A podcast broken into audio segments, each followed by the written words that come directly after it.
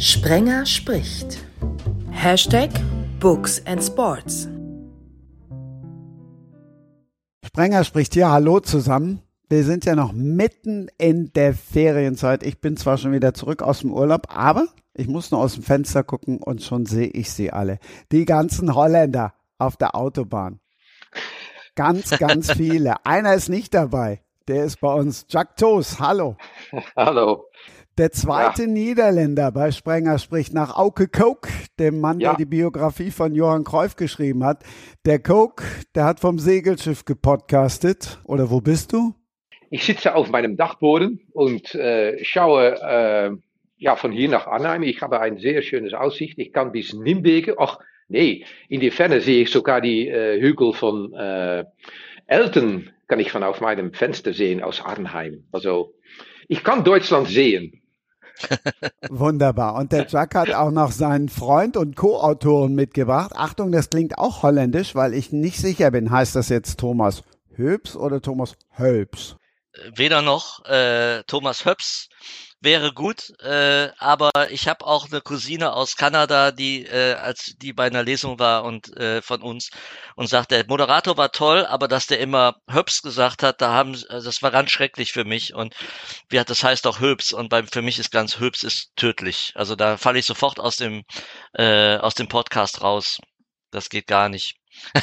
Deshalb habe ich, deshalb habe ich, deshalb hab ich dir auch zwei Alternativen. Natürlich weiß genau. ich, wie meine Gäste heißen. Ich wollte es nur noch mal selber. Aber es ist, aber wir würden gerne die niederländische Fassung fänden wir auch akzeptabel, weil ja. dann, dann klingt das ein bisschen nach Comicfiguren, Jacques, oder? Ja, Hobbs, Hobbs und Toes, das sind zwei von diesen Comicfiguren. Äh, Knabbel und Babbel äh, heißen die in den, in den Niederlanden, aus Donald Duck. die Frau in der Runde. Endlich mal wieder eine Sportreporterin und natürlich hat die einen holländisch klingenden Namen. Jetzt Na klar. Du, ja, jetzt weißt du auch, warum du dabei bist. Hallo Anne van Eickels. Hallo in die Runde. Und tatsächlich, Arnheim-Nimwegen ist meine Heimat mehr oder weniger. Ich bin ja. gebürtig aus Kleve und äh, war sehr häufig in Nimwegen und Arnheim, weil in Kleve nicht viel los war. Und äh, also ich weiß auch, welche Berge du rüberschaust, Jack. Ja, du musst in deiner Jugend natürlich da gewesen sein. Ja. Äh, im, im, ja in, in der Mitte von Nijmegen, wo, wo man lecker auf Terrasse kann sitzen und ja, ja als, als Jugendliche äh, in die Cafés und Bars gehen. Dornroosje, sag ich nur. Ja, Dornroosje. Ach, ja, ich habe studiert in Nimwegen. Ja, ja, ja, ja, ja. Langes her. Ich habe auch schon 25 Jahre Abitur. Also von daher passt.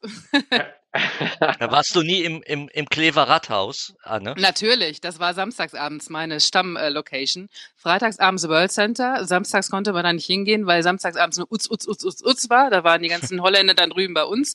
Und samstags ja. war dann Rathaus meine Stammkneipe, aber ich war sehr, sehr gerne in dem Wegen und auch in Arnheim unterwegs. Haben wir schon mal äh, in einen Roman reingeschrieben, das Rathaus in Kleve. Ach, tatsächlich. Da arbeitet mein Bruder nach wie vor noch freiwillig und ehrenamtlich und ist da sehr aktiv. Dann klärt jetzt mal alle auf, die denken, das Rathaus ist eine Kneipe. Das Rathaus ist ein Jugendzentrum, alternatives Jugendzentrum. Ähm, die machen ganz, ganz viele tolle Aktionen, beispielsweise auch mit Menschen mit äh, körperlicher und geistiger Behinderung, machen da jedes Mal auch ja Disco mit denen, ähm, ganz tolle Aktionen, auch das Thema ja, soziale äh, Projekte, beispielsweise auch äh, das Thema Verweigerung früher. Da sind viele meiner Mitkommilitonen äh, beziehungsweise Mitschüler hingegangen, um eine vernünftige Verweigerung zu schreiben. Ähm, also es ist ein sehr soziales Zentrum. Da oben steht ein Trabi eingemauert. Das war immer das Auto, was da drin stand. Und wir sind samstags immer hingegangen. Das war ein nettes kleines Café, ähm, eine Disco angeschlossen. Kleine, nette Konzerte waren da. Und ist nach wie vor noch einer der Treffpunkte in Kleve, so ein bisschen alternativere Szene. Genau, und wir haben, wir hatten in uns tatsächlich in unserem ersten Roman, Jacques, nach allen Regeln der Kunst, Kunst Sondergenade, da haben wir eine, eine Truppe so kurz vor Mitternacht von Jugendlichen, die auf dem Nachhauseweg mit dem Fahrrad waren, ja. äh, vom, vom, Rathaus an Museum Kurhaus Kleve vorbeigeschickt, wo es ein, wo es eigentlich ja. den finalen Mord gab, äh, der, der sehr schrecklich war, direkt an dem, an dem, äh, an dieser ähm, äh, Statue, ja. an der Minerva, genau. Und ja. Äh, daher wissen wir das, ja. Als Meine wir Heimat. Den, als wir den, als wir diesen Mord, Jacques, erzähl doch mal, wie wir diesen, als wir diesen Mord äh, ähm, äh, uns Ach, ausgedacht jo. haben. Ja, diese, Jungen, die, diese Jungs, die nachts zurückfuhren, die haben, hatten Diebels getrunken. Das erinnere ich mich auch noch. Wow. Schlechte Diebels. Erinnerung. Okay. Ja, nee, ja, wir haben diesen Mord ausgedacht, äh, weil wir auf eine Terrasse in äh, Kleve mit Aussicht auf diese, äh, ja, auf diese Brunnen in der Mitte der Stadt. Ja, Elsa. Und, äh, ja, und dann haben wir da gesessen. Ich glaube, dass die, das Durchschnittsalter war so um, um uns herum. 80. so, ja, nou, das finde ich doch sehr positiv gedacht. aber die, aber die, die, die saßen da lecker zu essen und ein bisschen äh, mit, mit äh, ja, Kaffee und, und, und, und, und Kuchen. Und wir saßen da und dann sah, sah ich, Thomas, als wir die Vater und die Töchter, als die dann, ja, wir hatten eine Maschine ausgedacht, dass der eine könnte überleben, weil der andere starb. Aber das konnten sie tun mit, mit einem, äh, ja, Thomas, kannst du das noch erklären, mit, mit einem äh, Totmannsknopf. äh, Ja. Rotmannsknopf. Hui. Ja, als der, der eine Eine- der bekam eine- Sauerstoff, Ja. ja. Der eine bekam Sauerstoff und der äh, äh, und dem anderen wurde Blut abgezogen. Das war ganz grausam. Eigentlich ist das gar nicht unsere Art, solche äh, schlimmen Morde zu machen. Aber da war das wichtig, äh, war auch in der Psychologie der Figur gut. Und äh, und ich hatte äh, schon eine schlimme Idee gehabt und dann sagte Jacques, hey, kann das nicht noch so sein? Und dann bekam ich das erste Mal Angst ein bisschen von meinem Kollegen. Und äh, und irgendwann merkten wir, dass die Gespräche um uns herum ganz äh, verstummt waren und die Leute uns sehr suspekt anschauten. Ja, wenn sie ihr Hörgerät eingeschaltet hatten. Aber tatsächlich ist das mittlerweile so, dass Kleve eine ganz, ganz junge Stadt geworden ist. Es gibt da unten in der Nähe des Rathauses nämlich eine neue Fachhochschule seit ungefähr 10, 15 Jahren. Und Kleve ist eine ganz, ganz junge Stadt. Vielleicht habt ihr noch mal eine Idee für einen neuen Mord in Kleve. Ich werde das Buch, was ihr gerade beschrieben habt, auf jeden Fall lesen. Kannte ich noch nicht. Hey. Hey, ja, Thomas, wir haben doch in Kleve auch eine, eine Lesung auf, eine, auf einem Gymnasium ge getan oder ein, ein Projekt, ein grenzüberschreitendes Projekt. Die waren auch deutlich jünger, ja. War das mit Ja. Jochem Reinkens? Das war nämlich mein Niederländischlehrer. Ich kann ein beetje Nederlands praten wel. Hè? Nee, das war, war jemand anders. Eine, Ach so. äh, eine etwas jüngere Lehrerin, die uns Ja, schon mal schön. nach Nimwegen eingeladen hatte auch, ja. Aber äh, du, du bist da, äh, du hast da eine schöne, eine schöne Stadt zum Großwerden gehabt und genug Ja, Umgebung. Der Umgebung war sehr, sehr viel und äh, mittlerweile wohne ich in Bochum und äh, ist eine gute Mischung, wenn ich dann immer mal wieder nach Kleve fahre. Meine Familie wohnt noch da, meine beiden besten Freundinnen aus äh, Jugendzeiten sind auch immer da, meine Patenkinder und äh, einmal bis zweimal im Monat bin ich schon noch da und liebe die Gegend sehr. Ah, das war auch natürlich in der Nähe von, ähm, von Kalkar. Ich, ke- das, Ja. das, ja, das, Kalkar habe ich natürlich auch kennengelernt, äh, in zwei Hinsichten. ein, eins, als da die großen Demonstrationen waren. Ich habe Mhm. noch ein Foto, dass ich mit, mit einer, mit einer Tau Tauchbrille herumlaufe gegen dem äh, Wolkentränengas. Und dann später bin ich mit meiner jungen Neffe dahin gegangen, als das ein, äh, ja, als das so ein, äh, ein, ein ja, ein, ein, ein, Freizeitpark. ein, ein, ja, Ja. ja, ja, ja, ist geworden. Und dann, ja, das war viel entspannter, muss ich sagen. Ja, definitiv. definitiv. Hat das nicht ein niederländischer, hat das nicht ein niederländischer Investor irgendwie umgebaut? Ja, die hat das oder so? gekauft. Ja, aber mittlerweile ist es schon wieder verkauft. Ja, ja, genau. Es, Ja. es gibt's noch immer. Jacques, niederländischer Kaufmannsgeist. Ach, schon wieder. Also, Drie halen, twee betalen. Goed zo. Oh, je spreekt ook een beetje Nederlands. Ja, oh, wel dat hoor. Ja. hoor. Ja, sorry Christian, wir, wir praten een beetje Nederlands. Sorry, ja. Das wollen wir nicht. Ja, Sprachenwechsel. Eine schöne Sprache. Ich muss mich auch ziemlich konzentrieren, weil, äh, weil eigentlich, sobald Jacques irgendwie in, auf irgendeine Art und Weise in meiner Nähe ist, fange ich eigentlich sofort an, Niederländisch zu sprechen, weil wir, äh, weil wir immer die Sprache des jeweil des anderen sprechen, wenn wir uns Mhm. treffen. Und das seit jetzt 15 Jahren. Und das ist so ein kleiner Pavlov-Effekt. Also man steht mit drei anderen aus seiner Muttersprache zusammen äh, und entweder Jacques oder ich treten hinzu und man wechselt automatisch. Ist irgendwie auch ein bisschen verrückt. Ja. Und wie schreibt ihr dann auf Deutsch oder auf Niederländisch eure Parts? Wie macht ihr das?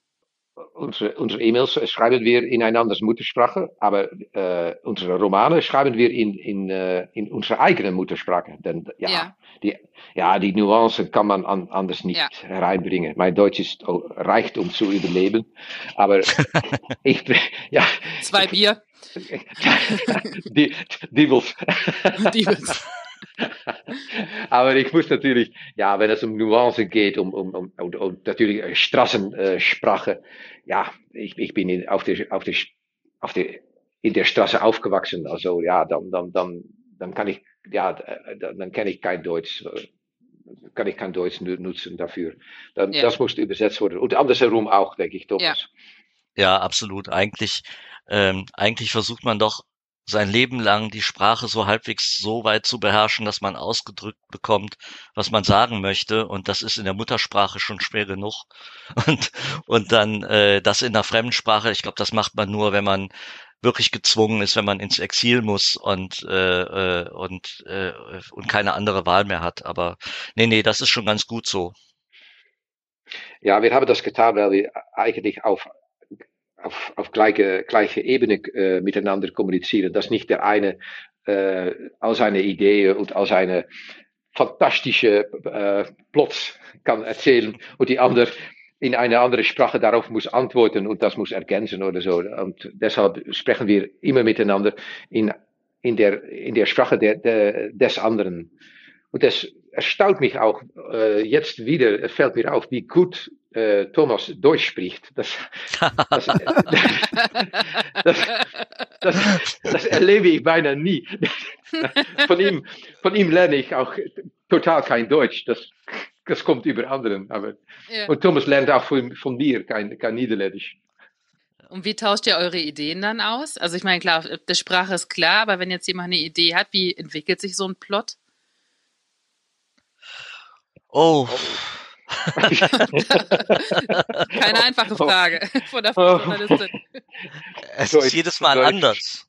Es ist halt jedes Mal ein bisschen anders. Äh, einer von uns äh, ähm, äh, kommt mit mit der allerersten Idee und äh, und dann fangen die Gespräche darüber an und äh, irgendwann entsteht so eine Art Exposé von fast 30 Seiten mit, mit Figurenbeschreibungen und so weiter, das eben immer weiter angefüllt worden ist. Und du weißt wirklich am Ende nicht mehr, wer welche Idee gehabt hat. Und das spielt ja auch keine Rolle, weil wir nee. das ja eben wirklich zusammen machen und da gibt's jetzt auch keine, keine komischen Eitelkeiten oder so. Und also es war auch äh, bei einer Lesung mal, dass Jacques dann zu mir sagte, hey Thomas, das hast du wirklich total schön geschrieben. Das ist, ich lese das so gerne vor.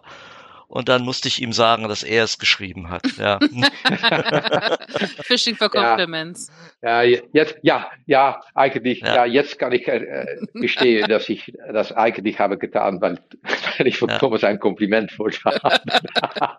Siehst du, da muss nur eine Investigativreporterin ja, kommen und dann ist ah, das schon nur direkt platte Sportreporterin. Ja, aber Null platte Sportreporterin. Musst, ich hoffe, ich stelle keine Scheißfragen.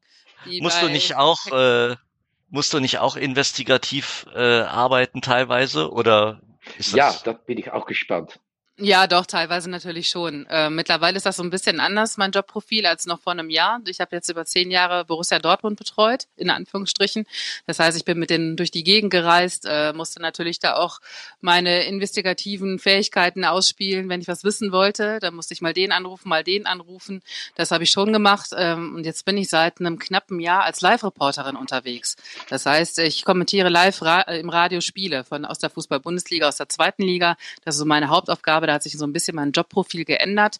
Da habe ich jetzt in der vergangenen Saison mein ja, mein Fokus drauf gelegt und daher das Investigative darunter ein bisschen gelitten, aber das ist das, was ich in der nächsten Zeit wieder anstrebe, weil es schon Spaß macht, so zu bohren und das rauszukriegen, was ich rauskriegen möchte und ähm, dann hoffe ich, dass das jetzt in der nächsten Saison wieder mehr möglich sein wird für mich, weil ich jetzt so da mein, ja, mich gefunden habe in meiner neuen Rolle, in meinem neuen Jobprofil und ähm, dann beispielsweise versuche dann ähm, ja wieder mehr noch investigativ zu arbeiten, ähm, größere Sachen zu machen, jetzt auch fürs Fernsehen und da ähm, muss ich dann wieder mehr recherchieren, was auch richtig viel Spaß macht. Also ich habe vor, was ganz schon 10, 15 Jahre her, damals diesen Fußball-Wettskandal ganz eng begleitet, ähm, als in Deutschland da die Wettmafia zugange war mit Ante Schapina und so. Das war schon sehr, sehr interessant, ja. wenn man da irgendwelche Sachen bekommen hat von der Staatsanwaltschaft und dann weiter recherchieren konnte. Und das hat schon Spaß gemacht und das sind so Sachen, die ich auch gerne mache. Aber im Moment bin ich tatsächlich nur platte Sportreporterin, was aber auch Bock macht. Also von daher alles gut. Also ich stelle mir das ziemlich cool vor, äh, so ein Spiel zu kommentieren, gerade im Radio. Ja. Also im Fernsehen äh, gibt's ja leider auch oft nicht so gute Beispiele, finde ich, aber im Radio äh, äh, äh sind ja lauter Helden für mich, schon seit seit äh, seit den 70er Jahren so, wenn man dann vorm Radio sitzt und, ja. und das zuhört und das wird lebendig. Also das stelle ich mir richtig grandios vor, sowas machen zu können. Tatsächlich ist es mein Traumjob, seit ich 13 Jahre alt bin. Also quasi vorgestern. Haha. Nee, also dann, äh, ist es, dann ist es wirklich so, dass ich das damals, weil ich mit meinem Vater zusammen auf dem legendären Bökelberg in Gladbach, also ich bin Borussia-Fan durch und durch und äh, war das erste Mal da, sehr gut, weil ich mir das gewünscht hatte. Bei uns zu Hause ist nichts mit Fußball. Ich habe zwei Brüder, die haben kein Fußball gespielt. Meine Mutter findet Fußball total asozial, weil die auf den Boden rotzen. Das ist der einzige Grund. Ich fragt mich immer, weshalb die kein Taschentuch dabei haben. Ähm, also das war der Grund, weshalb bei uns zu Hause nie Fußball irgendwie das große Thema war. Es wurde immer Fußball gehört, Samstagmittag, und das hat mich fasziniert. Also ich bin erst groß geworden mit äh, Kurt Brumme, dann im WDR, dann Dietmar Schott, und das hat mich total fasziniert. Und dann habe ich mir damals zu meinem 13. Geburtstag gewünscht, dass mein Papa mit mir zum Bökelberg fährt. Das hat er dann gemacht. Und auf dem Rückweg habe ich ihm gesagt, Papa, das, was die Reporter da gemacht haben, das möchte ich auch machen. Und seitdem, äh, ja, ist das so. Und ich habe tatsächlich dann jetzt im letzten September äh, mein erstes Spiel von Gladbach, äh, dann natürlich nicht auf dem Bökelberg, aber im Borussia Park kommentiert und da musste ich mich dann doch kneifen, hatte so einen kleinen Kloß im Hals, dass ich das, was ich mir vor, ja, weiß ich nicht, äh, 30 Jahren vorgenommen habe, dann äh, auch wirklich umgesetzt habe. Und das war schon, ist schon ein Traum in Erfüllung gegangen. Hat dein Vater das noch erleben können? Also lebt ja, noch? ja, der lebt noch ah, und war stolz toll. wie Bolle. Ja, das denke ich. ja. Ja, ich war stolz wie Bolle und da musste jetzt auch dann 90 Minuten durch sich das Geseiere anhören, was ich da vor mir gegeben habe, über 90 Minuten. Wir reportieren tatsächlich mittlerweile über 90 Minuten und äh, das macht richtig viel Spaß. Dann, äh, ja, da musste er durch, ich musste da durch und äh, nachher war er stolz und ich auch. Aber danach ist man bestimmt platt, oder? Ja, ist man auch. Also die Stimme leidet dann schon drunter, wenn man 90 Minuten spricht, aber es macht total viel Spaß und äh, man kann wirklich was erzählen und dann eben die Bilder, die ihr so schön findet im Kopf, dann auch erzeugen bei den Hörern und äh, die mitnehmen und das Emotionale, jetzt gerade, wo die Fans wieder zurück sind im Stadion, ich glaube, das äh, lebt dann einfach dieser Sport und ja, das ist das Tolle am Fußball, dass man da Geschichten erzählen kann und äh, die Leute begeistern ja. kann.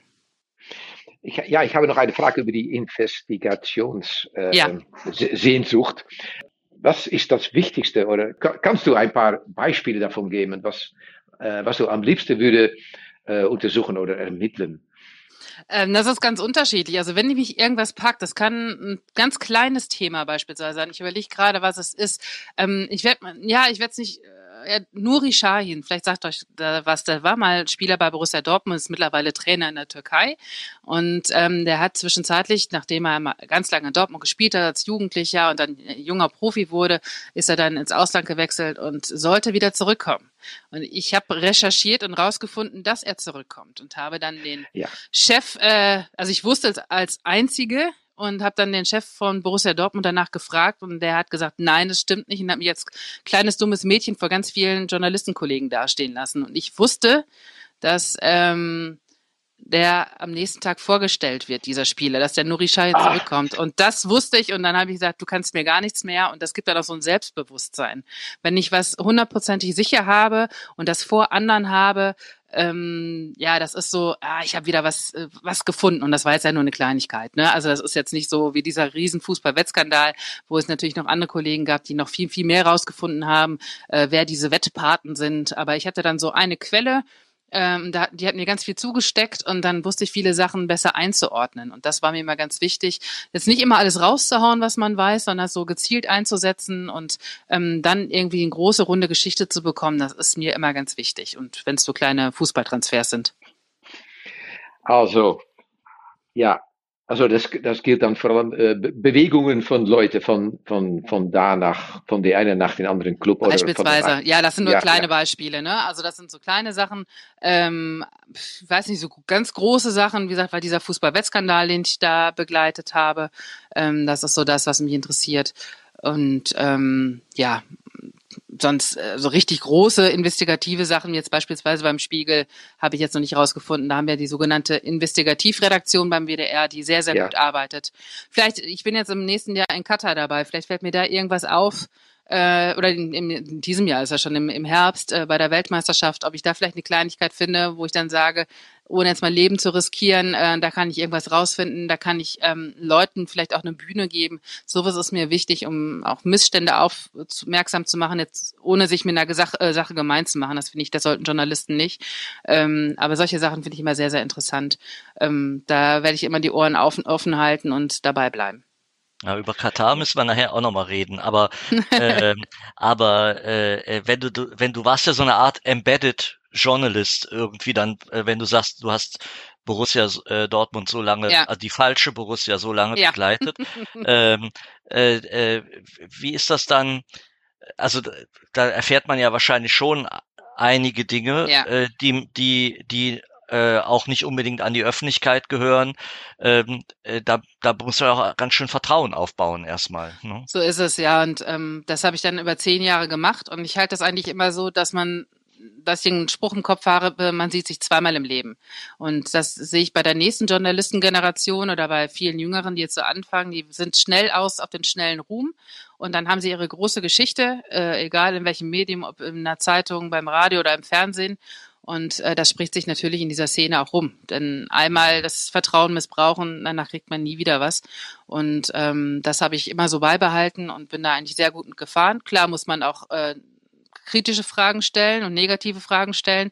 Aber ich glaube, dass man oder dass ich zumindest immer so fair gewesen bin, dass sich die Leute dann trotzdem in ihren Aussagen wiedergefunden haben und dass viele sich auch ihre eigene Meinung darüber machen konnten, weil ich mich weder mit der einen noch mit der anderen Seite gemein machen wollte. Und da bin ich in den letzten, ich mache den Job jetzt ungefähr seit, ich bin angefangen tatsächlich mit 15 damals bei der Zeitung in Kleve bei der Rheinischen Post mit der Kreisliga B2 und beim WDR bin ich jetzt seit 20 Jahren und äh, in den 20 Jahren bin ich sehr, sehr gut damit gefahren fahren. Mhm. Ja. So, und ihr merkt schon, ich habe ja vorne gesagt, Anne ist jetzt nur dabei wegen des Namens. Nee, ihr merkt schon, wie wunderbar das passt. Und es gibt aber noch was. Ich muss ja noch, einmal muss ich noch mit meinem Wohnwagen kommen im ersten Teil. Anne, da bin ich schon wieder bei dir. ja. Ich habe zwar keinen Wohnwagen, aber ich habe einen kleinen VW-Bus, mein Cali, VW California, deswegen heißt er Cali, nicht nach Rainer Kalmund, sondern nach Cali, California. Und ähm, da bin ich sehr, sehr gern mit unterwegs und versuche die Welt zu, beziehungsweise Europa damit zu bereisen und ähm, ja, habe viele kleine Szenen da auch da schon erlebt und äh, fahre durch ganz Europa damit, also Spanien, Frankreich sehr gerne, Niederlande sowieso, das ist irgendwie die zweite Heimat, Italien, ähm, wo ich schon überall damit war, ähm, überlege Slowenien. Also ich habe schon ganz, ganz viel erlebt mit dem und äh, Camping ist dann doch meine Leidenschaft, das sind dann doch die niederländischen Gene offenbar. ja. Ja, das ist natürlich meine Vergangenheit von Jungs ab schon, meine, meine Eltern waren sehr deutschfreundlich und haben uns so, so beinahe sofort nach dem Krieg mitgenommen. Na, so alt bin ich nicht, aber äh, in, meinen, in meiner Erinnerung sofort nach dem Krieg mitgenommen nach Deutschland, um da auf Campings äh, ja, Ferien zu machen. Ja erste Liebe, ich war zwölf, sie war elf, glaube ich auch. In, auf einer Insel in, in dem Mosel, glaube ich, war das, hat das stattgefunden. ja, aber da, ja. Und, ja. aber da, da, gibt es immer so, äh, aber du, du, du äh, übernachtest nicht auf äh, Parkplätzen oder so oder in dem freien Natur. Ganz unterschiedlich. Also wenn ich ganz allein unterwegs bin, dann mache ich es nicht. Dann bin ich äh, dann doch eine Schissbuchse, bin ich ganz ehrlich. Äh, aber wenn ich äh, mit einer Freundin beispielsweise, die hat äh, auch einen Bus, wenn wir dann zu zweit sind, dann ist das immer okay. Aber letztendlich, ich bin auch gerne auf Campingplätzen, aber dann nicht diese durchstrukturierten mit Hecke und jeder muss da stehen oder da stehen oder da stehen. Ich suche mir dann mehr so kleine, feine und mein Lieblingscampingplatz ist in Südfrankreich. Das ist in der Bucht von Saint-Tropez. Hört sich jetzt sehr, sehr nobel an, ist aber ein ganz, ganz kleiner, ganz alter äh, ja Back to the Roots Campingplatz. Äh, die, Ja, ja. Wasch, die Waschräume haben sich seit 1985, seit ich da hing, Ah. das erste Mal hingefahren habe, nicht verändert. Und ähm, ja, da bin ich sehr, sehr gerne und stehe dann wirklich direkt auf dem Strand und äh, habe den Sand unter den Füßen, wenn ich morgens aus dem Kali rauskletter zum ersten Kaffee, dann mal Sonnenaufgang. Äh, das ist immer wunderschön. Und ähm, äh, ja, eigentlich wollte ich dann ja auch losfahren mit meiner Sehnsucht um meinem Kali Richtung Norden, aber da habe ich mir dann äh, äh, Anfang oder Ende Mai meine Achillessehne gerissen. Dann konnte ich nicht Richtung Dänemark, da wollte ich unbedingt hin. Und ja, dann ging es aber Gott sei Dank los Richtung Westfrankreich an den Atlantik. Das war dann wieder möglich. Und ähm, ja, jetzt geht sie wieder los dann, die zweite Liga und meine Arbeit. Du hast es Hey, aber auch, ne? Von wegen Kreuzbandriss und so weiter und so fort. Ja, Kreuzbandriss rechts, das dürft ihr alle lachen. Das ist passiert in Pyeongchang bei den Olympischen Spielen, als ich auf äh, einer Anti-Rutschmatte ausgerutscht bin. Mittlerweile lache ich auch darüber. Ähm, das Doofe war nur, dass dann auch links irgendwann kaputt gegangen ist, weil das irgendwie vorgeschädigt war von diesem Sturz auf dieser Anti-Rutschmatte. Und äh, die Folge jetzt, diese Achillessehne anderes, ist tatsächlich auch eine Folge der Operation von der äh, vom Kreuzband von vor drei Jahren war, das so eng genäht wurde, was super ist für die Stabilität, aber die ganze Statik im Bein sich verändert hat. Ja, und jetzt sitze ich da oder saß da äh, jetzt wochenlang mit so einer Schiene am Fuß. Aber es ist ja kein Fußball gewesen. Ich brauchte nirgendwo hinzuhumpeln. Also alles gut. Ich hatte Zeit, äh, zur Physiotherapie zu gehen. Ich hatte Zeit, viel zu lesen und äh, mich auszuruhen und mich auf die neue Saison zu freuen. Aber eigentlich ist das, äh, ist das, also so schmerzhaft das war und ich hätte mich gefreut, wenn dir das nicht passiert wäre, aber es ist auch äh, natürlich cool, weil du jetzt nochmal ein ganz anderes Standing bei den Fußballern hast, weil du sagen kannst, ich habe den ganzen Mist schon selbst durchgemacht und ihr müsst mir nichts erzählen und Ja. das äh, ne, erhöht den Respekt bestimmt ein bisschen. Und ich fühle jedes Mal, wenn da jemand liegt äh, auf dem Platz und äh, ein Schubladentest gemacht wird. Das ist ja dieser Test, ob die Kreuzbänder noch korrekt sitzen, ob sie gerissen sind, wie auch immer. Ich fühle jedes Mal mit dem Spieler oder der Spielerin, wenn beim Frauenfußball gibt's das ja auch. Äh, von daher, ähm, dann weiß ich schon genau, was die erwartet. Nämlich sechs Monate richtig harte Arbeit und viele Schmerzen und ein oder zwei Operationen. Ähm, also das will und muss keiner haben. Du hast ja vorhin ähm, äh, von diesem äh, äh, Präsidenten oder was das war gesprochen, der dich so als so äh, kleines Mädchen quasi Ja. abgecancelt hat. Ähm, jetzt wissen wir ja, dass äh, irgendwie der der der deutsche Mob gerne tobt, wenn äh, wenn eine weibliche Stimme plötzlich es wagt, über Fußball zu sprechen. Ähm, äh, darüber braucht man sich ja eigentlich nicht zu unterhalten über diesen ganzen Irrsinn, aber aber äh, aber ist das in der in der in der aktiven Szene äh, war das auch ein Kampf, sich da durchsetzen zu müssen eigentlich? Boah, und wisst ihr was? Einen geileren Cliffhanger gibt's ja fast nicht. Wieso? Weil ich jetzt kurz Pause mache. Schatz, ich bin neu verliebt. Was? Da drüben. Das ist er. Aber das ist ein Auto. Ja, eben. Mit ihm habe ich alles richtig gemacht. Wunschauto einfach kaufen, verkaufen oder leasen. Bei Autoscout24. Alles richtig gemacht. vernimmt sich, was man will. Dann wilde Gerüchte entstanden. Fast nichts davon stimmt. Tatort Sport. Wenn Sporthelden zu Tätern oder Opfern werden, ermittelt Malte Asmus auf meinsportpodcast.de. Folge dem True Crime Podcast, denn manchmal ist Sport tatsächlich Mord. Nicht nur für Sportfans. Es war jetzt gemein, da so ins Wort zu fallen. Dafür gibt's jetzt die Auflösung. Anne. Ich musste mich natürlich durchsetzen, aber da ich schon sehr, sehr früh angefangen bin, auf Fußballplätzen mich rumzutreiben, äh, damals in der Kreisliga B, wie gesagt mit 15, dann als einzige Frau oder Mädchen damals ja noch in der äh, Sportredaktion in Kleve, da flogen dann schon mal die Pritzstifte, wenn die äh, irgendwie blöde Kommentare gemacht haben, die Kollegen. Und ich habe mich da irgendwie durchgebissen. Ähm, was ich versucht habe, ist, ähm, mich nie als Mädchen darzustellen. Ich sehe das bei vielen äh, Kolleginnen, die dann wirklich auch sehr weiblich daherkommen und mit kurzen Rücken und äh, natürlich vor der Kamera agieren. Ähm, das ist wieder was anderes als bei mir. Und ich glaube, dass ich mir in den vergangenen 20 Jahren dann schon auch den Ruf erarbeitet habe, ähm, weil ich halt versuche, immer korrekt zu recherchieren, mir das drauf zu schaffen, was ich da berichten will und einfach, glaube ich, auch mir in den 20 Jahren ähm, viel taktischen Kram draufgepackt habe, dass ich ein Spiel ganz gut lesen kann, ähm, ohne jetzt mit der Stimme drüber zu gehen, was jetzt natürlich nochmal eine neue Herausforderung war äh, bei den Live-Reportagen. Aber ich glaube, dass man mir ganz gut zuhören kann. Jetzt äh, will ich das nicht eitel sein, aber das ist wirklich so, weil ich nicht kiekse mit der Stimme, weil ich, ähm, glaube ich, eine recht gute Stimmlage habe zum Zuhören. Und von daher ist es ja häufig auch wirklich so, dass Männer genau das schlimm finden. Dieses Kieksen am äh, Mikrofon, dieses Pressen und das muss man trainieren. Das habe ich tatsächlich auch mit einer Stimmtrainerin trainiert dass das äh, nicht so ist. Und ähm, es war so die ersten Male, als ich dann vor der Südtribüne in Dortmund meine Interviews gemacht habe mit den Spielern oder damals mit Jürgen Klopp. Da musste ich sehr angestrengt sprechen und ähm, da klang meine Stimme komisch, dass meine Schwester gesagt hat, warst du aufgeregt? Ich habe gesagt, nee, war ich gar nicht, aber die Stimme klang so. Und mhm. dann habe ich dann tatsächlich daran trainiert und daraufhin trainiert, dass die besser klingt. Und von daher ist das dann wirklich so ähm, gewesen, dass ich da Gott sei Dank nie äh, was mitgemacht habe, was Shitstorm oder Mob angeht. Aber letztendlich, wenn ich zufrieden mit mir bin, dann äh, denke ich immer, dann ja, es ist halt andere Meinung und äh, ich meine, Bela Reti kriegt's ja auch oft genug ab oder jetzt Nils zu, Kaben. Zu Recht, zu Recht. ja, oder Nils, oder Nils Kaben, wenn er dann äh, da im Juni beim Champions League Finale einen mitgekriegt hat von Toni Kroos für seine Fragen. Also es trifft ja sowohl Männer wie auch Frauen, aber natürlich ist dann vieles auch Macho-Gehabe und hm. ähm, da stehe ich persönlich drüber, aber so Claudia Neumann bei ihren ersten Auftritten damals äh, vor ja, vier Jahren, was fünf Jahren äh, beim Confed Cup damals vor Russland.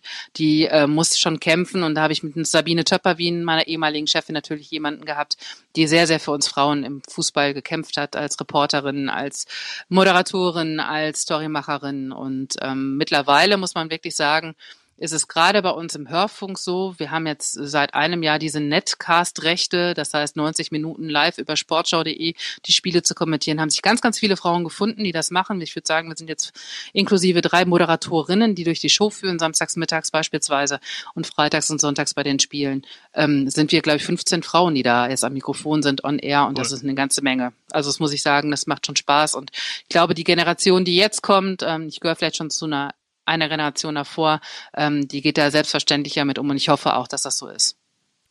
Jacques, ist das eine typisch deutsche Diskussion oder führt ihr die in den Niederlanden auch? Ja, wir haben natürlich äh, in, äh, in 2022 das Skandal bei Ajax gehabt. Oh ja. Der, ja, das kennen Sie, ja, das kennst du natürlich. Äh, und das hat alles zu tun mit einer Kultur, und nicht mit einem Beispiel, ja, die Trainer äh, ist oder der äh, eine der Direktor, ja, Overmars Mark Overmars, ja, äh, ist jetzt nach Belgien umgezogen, wo, wo er weiterarbeitet.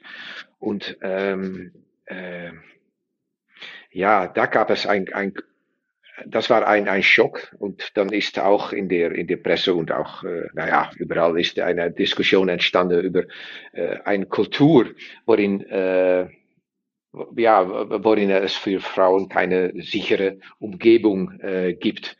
Und dass die immer müssen achten auf, was äh, links, rechts, hinter sich, vor sich kann passieren. Und ich glaube, dass das eine, eine sehr positive Entwicklung äh, hat äh, äh, verursacht.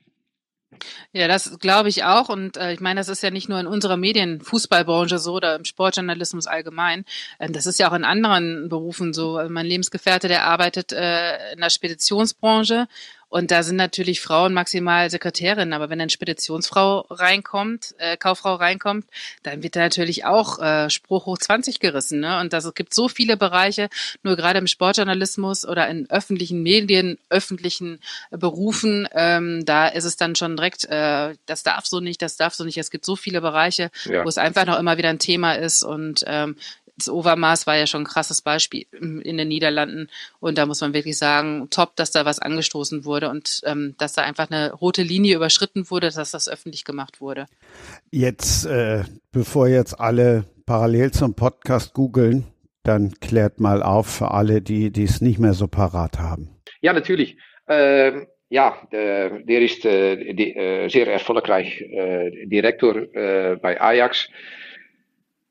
Ja, die haben Ajax äh, wieder aufgebaut und deshalb werden sie immer äh, Landesmeister. Und dann auf einen Moment stellte sich heraus, dass äh, viele Klagen über sein Verhalten hereinkamen.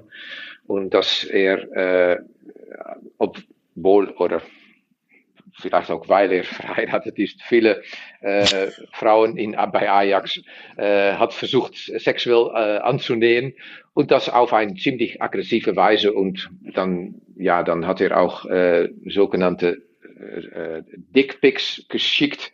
Ja, Gott. und die sind alle in die Öffentlichkeit gekommen und, und dann hat sich herausgestellt, dass es, äh, dass es viel schlimmer war als ist gewesen, als er hat gesagt und das andere auch haben gesagt. Und dann ist es so ein, ein Schneeball von, ja, von, äh, von Klagen und äh, Beschuldigungen ist, äh, sind gekommen. Und dann ist er, äh, obwohl er, glaube ich, zwei Wochen zuvor äh, würde sein Kontrakt äh, verlängert. Und dann ja. hat er, glaube ich, äh, ein paar Millionen dafür bekommen, musste er zurückbezahlen, denn er ist dann entlassen geworden. Und dann zu jedes Erstaunen hat er schon äh, drei Wochen oder vier Wochen später eine neue Stelle bei äh, FC äh, Antwerp und dann ist er nach Belgien umgezogen.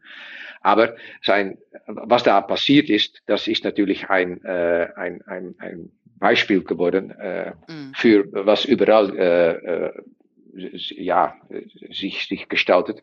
Und dann hat, dann ist landesweit eine Diskussion gekommen über, über, über eine Macho-Kultur in dem Sport.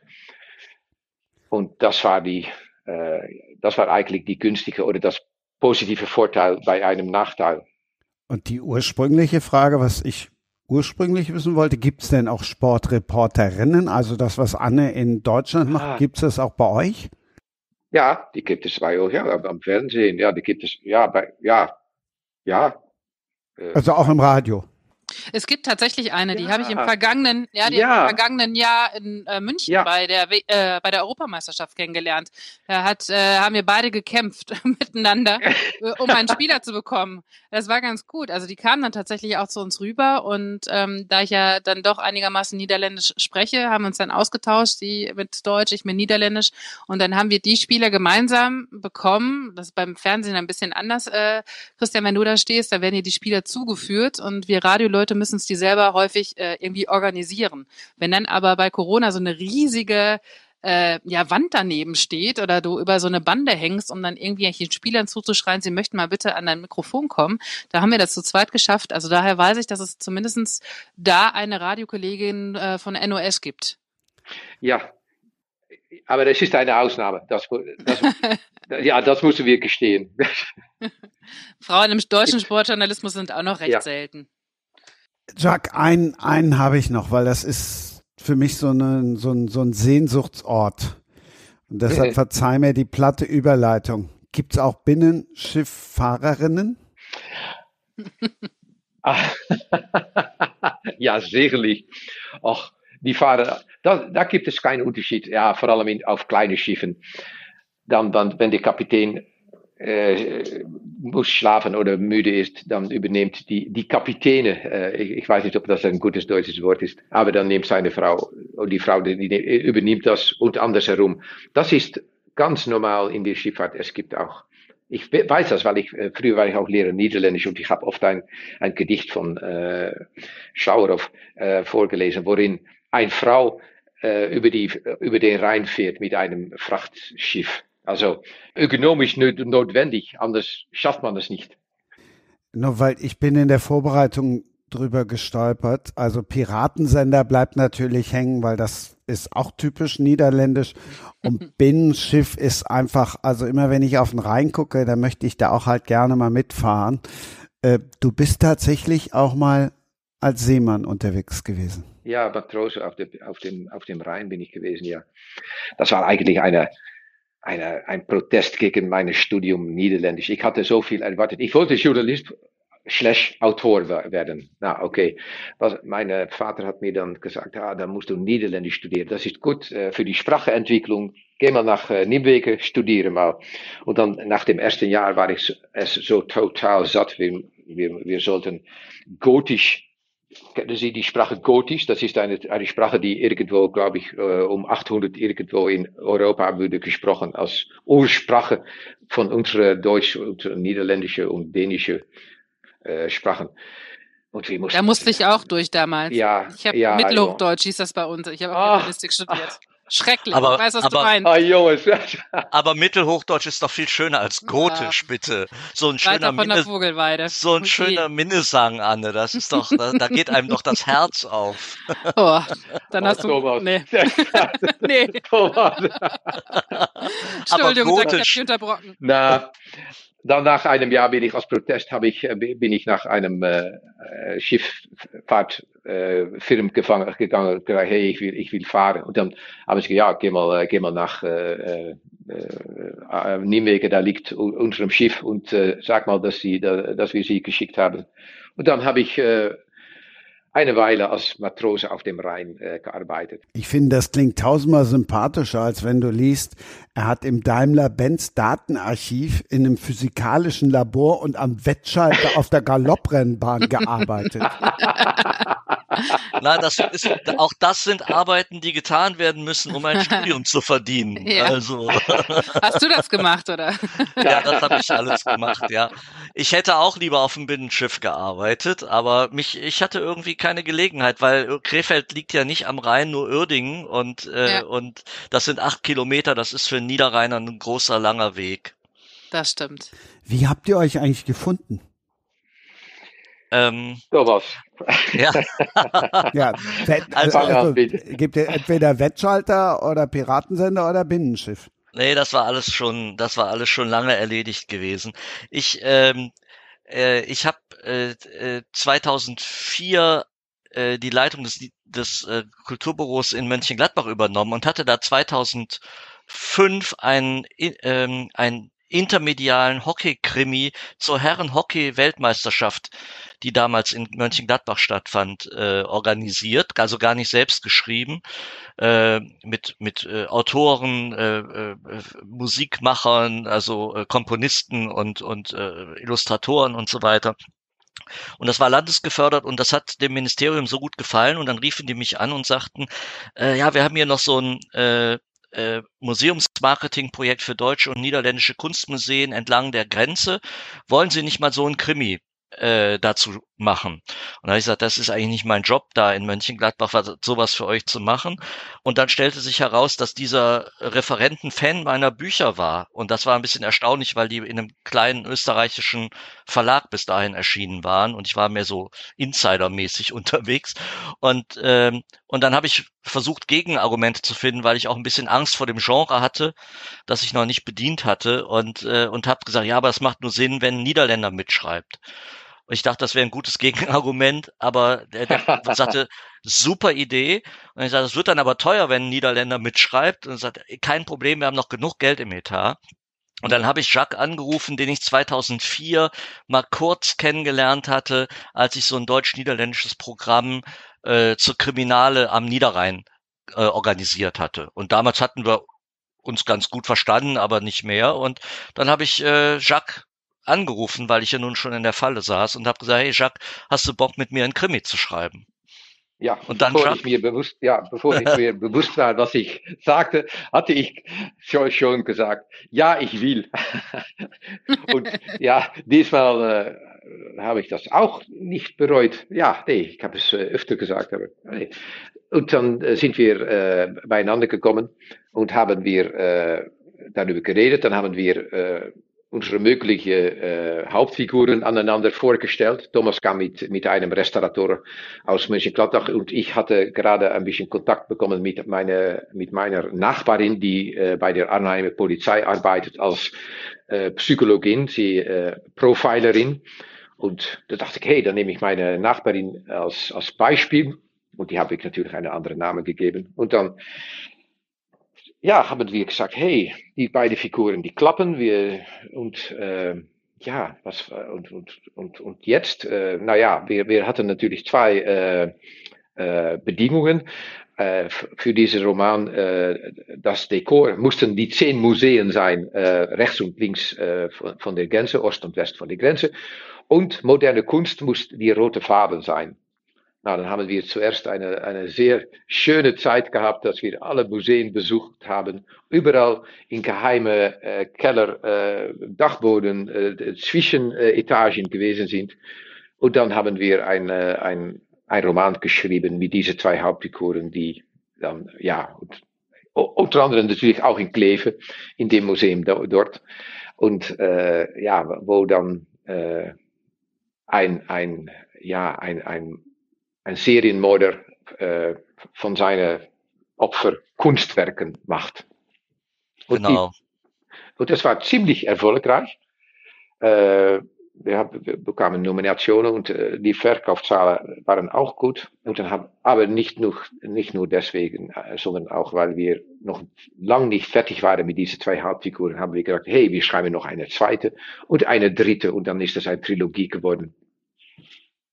Genau, also der erste war tatsächlich für den niederländischen Krimipreis nominiert und das war äh, außergewöhnlich, weil äh, eigentlich kann kein Deutscher nominiert ja. werden für den niederländischen Krimipreis. Und tatsächlich sind wir äh, jetzt mit unserem letzten, vorletzten Roman, äh, die Cannabis Connection, wo wir das Genre eigentlich gewechselt, nicht eigentlich, wo wir das Genre gewechselt haben zum äh, Polit-Thriller hin, äh, sind wir für den Klauser-Preis nominiert gewesen. Und auch da ist es so, dass äh, Jacques dann der erste Niederländer war, äh, der für einen Preis nominiert in, äh, gewesen ist in Deutschland, also als für, für einen original deutschen Krimi-Preis.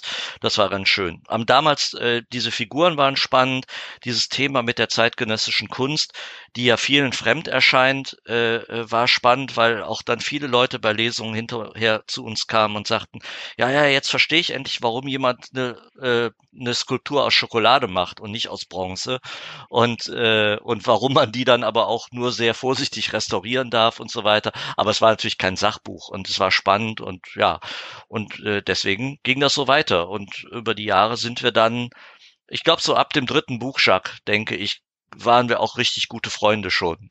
Ja. So, hat, wir haben uns ein bisschen Zeit genommen, war erst sehr professionell alles und äh, freundlich und äh, aber naja, jetzt sind wir ich weiß nicht, wer das letztens zu mir gesagt hat, äh, äh, aber sie, sie sagt, ja doch, ich weiß, weiß es wieder, sie sagte jedenfalls zu, zu mir, ihr seid auch ein bisschen wie so ein altes Ehepaar. ein altes Ehepaar. ja, da habe ich mich auch über das Alt habe ich mich auch ein bisschen geärgert, muss ja, ich sagen. Das Alter, ja, das, das stört mich wirklich, ja. Irritiert, ja. Wie habt ihr euch denn als Duo weiterentwickelt? Also klar, du sagst gerade, nach drei Büchern seid ihr gute Freunde geworden, aber wie habt ihr euch erstens inhaltlich weiterentwickelt und dann auch als Autorenduo? Weil das ist ja auch, denke ich mir, wenn man so ja. die ersten drei Tage zusammenarbeitet, ist es anders als nach zehn Jahren. Äh, äh, wir waren damals bei einem äh, Verlag in Dortmund und wir würden vor allem in Nordwest äh, Nordrhein-Westfalen gelesen. Und eigentlich wollten wir einen Schlag machen, nach, dass sie bundesweit gelesen würden. Und dann haben wir eine Agentur äh, gesucht, die hat uns verkauft, äh, ja, wie, wie Fußballer an einem Verlag in Zürich. Aber da sind wir sehr glücklich. Aber wir dachten, ja, da muss auch unser Thema muss, äh, muss größer werden. Also dann haben wir ganzes Deutschland, ganzes, also Berlin, Amsterdam genommen als, ja. als Dekors und mit, mit auch äh, äh, land, äh, äh, äh, landesweite, ja, landesweit bedeutet bei euch etwas anderes. Äh, bundesweit in Deutschland, landesweit in den Niederlanden ein Thema. Also das ist dann die, die, die mögliche äh, Legalisierung von Cannabis in, in, in Deutschland. Und ob die niederländische Drogenmafia, die mittlerweile sehr mächtig geworden ist, wirklich viel mächtiger als vielen denken, ähm, ob sich das, äh, ob, ob sich da, äh, die, die Drogenmafia sich das gefallen lässt. Und die Antwort ist natürlich nie, nein. Sehr negativ, äh, äh, negativ, als in Deutschland Cannabis würde legalisiert. Denn dann verliert die niederländische Drogenmafia äh, ein großes äh, seiner Markt. Ja. Und was, was passiert dann? Und das haben wir ausgearbeitet und das, naja, das war, das war, und, und dann haben wir weitergeredet mit dem, äh, mit dem, äh, mit dem Verleger und der sagte, hey, könnt ihr nicht mehr, noch, noch mehr äh, europäisch schreiben? Nicht nur Deutschland, Niederland, aber europäisch im Sinne von, äh, ja, äh, die EU. Und dann sind wir, äh, ja, und dann hat dieses Thema uns äh, auch, ähm, äh, gezwungen, uns weiterzuentwickeln. Nicht nur, mhm. äh, ja, es ist schwieriger, um über Europa zu schreiben, als über, ja, in einem Stadt ist etwas los. Ja, ja, das ist natürlich viel kleiner und viel übersichtlicher. übersichtlicher. Aber äh, dann, ja, Europa, wow. Und dann haben wir äh, äh, angefangen, äh, um, um, über die, dann sind wir angefangen in Brüssel und mhm. naja, dann haben wir Recherche gemacht, was passiert hier, was ist los. Und dann sind wir in 2019 auch in Tallinn, Estland äh, gelandet, weil das die äh, weit, das ist, äh, hoe sagt man das, Thomas, äh, das verste Weg, das ist, liegt am weitesten weg ja. von, in Europa. Das ist eine, eine eine nach vorne geschoben Posten der, äh, der EU. Und die hat es, und dann sind wir da hingegangen und dann haben wir in 2019, wir kamen da mit, mit einem Thema über Wasser und äh, Wasserversorgung. Ähm, und dann haben wir bemerkt, wie groß schon in 2019 die Angst für die Russen war. Und wir haben auch bemerkt, wie, wie, wie das Land Estland, es ist ein kleines Land äh, mit einer Bevölkerung äh, zur Größe von, von Köln zum Beispiel. Das ist nicht 1,1 Millionen. Wie, wie viel Angst da ist für die, für die Russen und dass sie auch mehr auf, viel mehr auf Finnland sind gerichtet als, als, als äh, auf, auf, äh, auf Russland. Und das haben wir immer mehr bemerkt. Und dann haben wir gedacht, hey, hier mit, mit diesem Thema müssen wir weiterentwickeln. Was passiert? Was machen die hier? Was, was passiert, wenn Putin tatsächlich sag, äh, tut, was er hat gesagt schon vor viele Jahre her, ich will mein Reich zurück. Ja. Und das haben wir ausgearbeitet. Ja, das ist dann äh, erschienen im äh, Februar dieses Jahr. Und dann zwei Wochen später ist der, äh, äh, der Angriff auf Ukraine begonnen. Und ja, wir waren, wir waren total erstaunt. Wir haben gesagt, ja, aber was wir beschrieben haben, das war das Vorspiel. Und wir werden jetzt von der Wirklichkeit links und rechts äh, aufgeholt und vor, mhm. vorbei gerast. Wenn man das, also das war jetzt sehr so die inhaltliche Entwicklung und du hast ja gefragt, ne, wie habt ihr euch so weiterentwickelt? Aber man will ja auch, also man hat ja nicht nur thematische Dinge, sondern auch ähm, ein Interesse an der Art des Schreibens.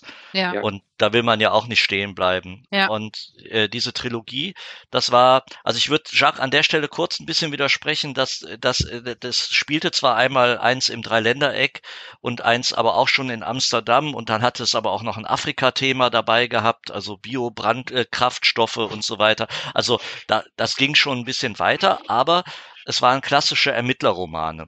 Mhm. Also die Frage, irgendein Verbrechen geschieht und, und äh, wer hat's getan und warum, also um das mal mhm. so platt zu sagen. Und das war auch toll und spannend und die Herausforderung ästhetisch für uns war gewesen bei den drei Krimis, wir hatten jedes Mal ein anderes äh, Spannungsmodell. Also der, beim ersten, das war dieser Serienmörder-Roman, da hast du so einzelne Peaks gehabt. Äh, äh mhm. wo die Spannung immer wieder hochgeht und dann geht's ein bisschen runter und dann geht's wieder hoch.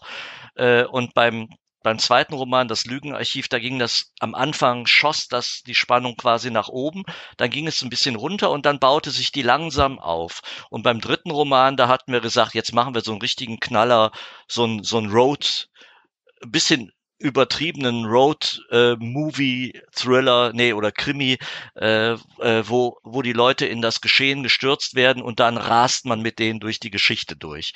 So, und dann hatten wir das für uns abgearbeitet und dann es war für mich immer sehr spannend, weil Jacques hatte schon früher viel mehr Krimis geschrieben äh, und ich hatte eben andere Literatur geschrieben, aber wir hatten an der Stelle immer eine ähnliche Einstellung, wo wollen wir eigentlich hin?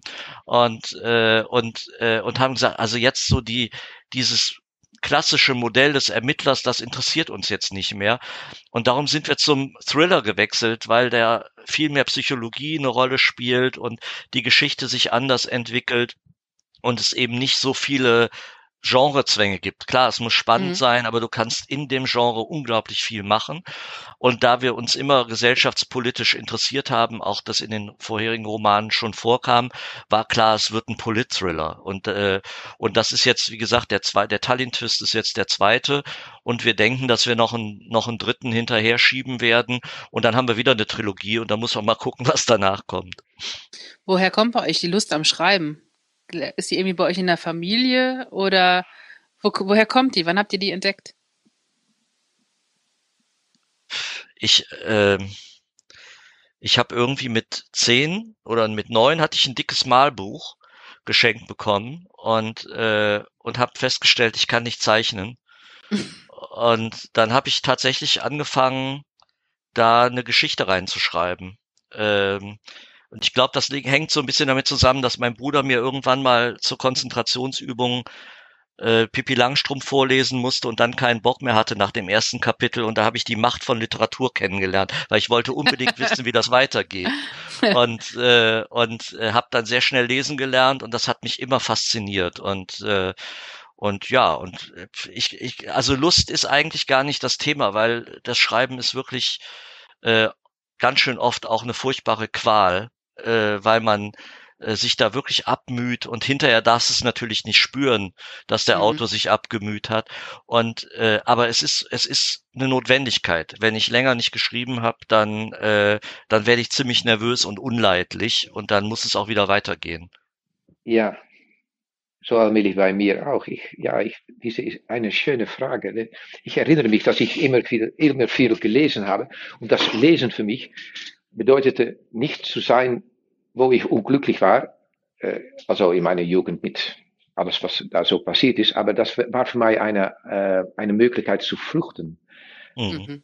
Und nach ja. ein, in, einem, in einem Welt, wo alles okay war, wo, wo, wo ein Kind sicher konnte sein.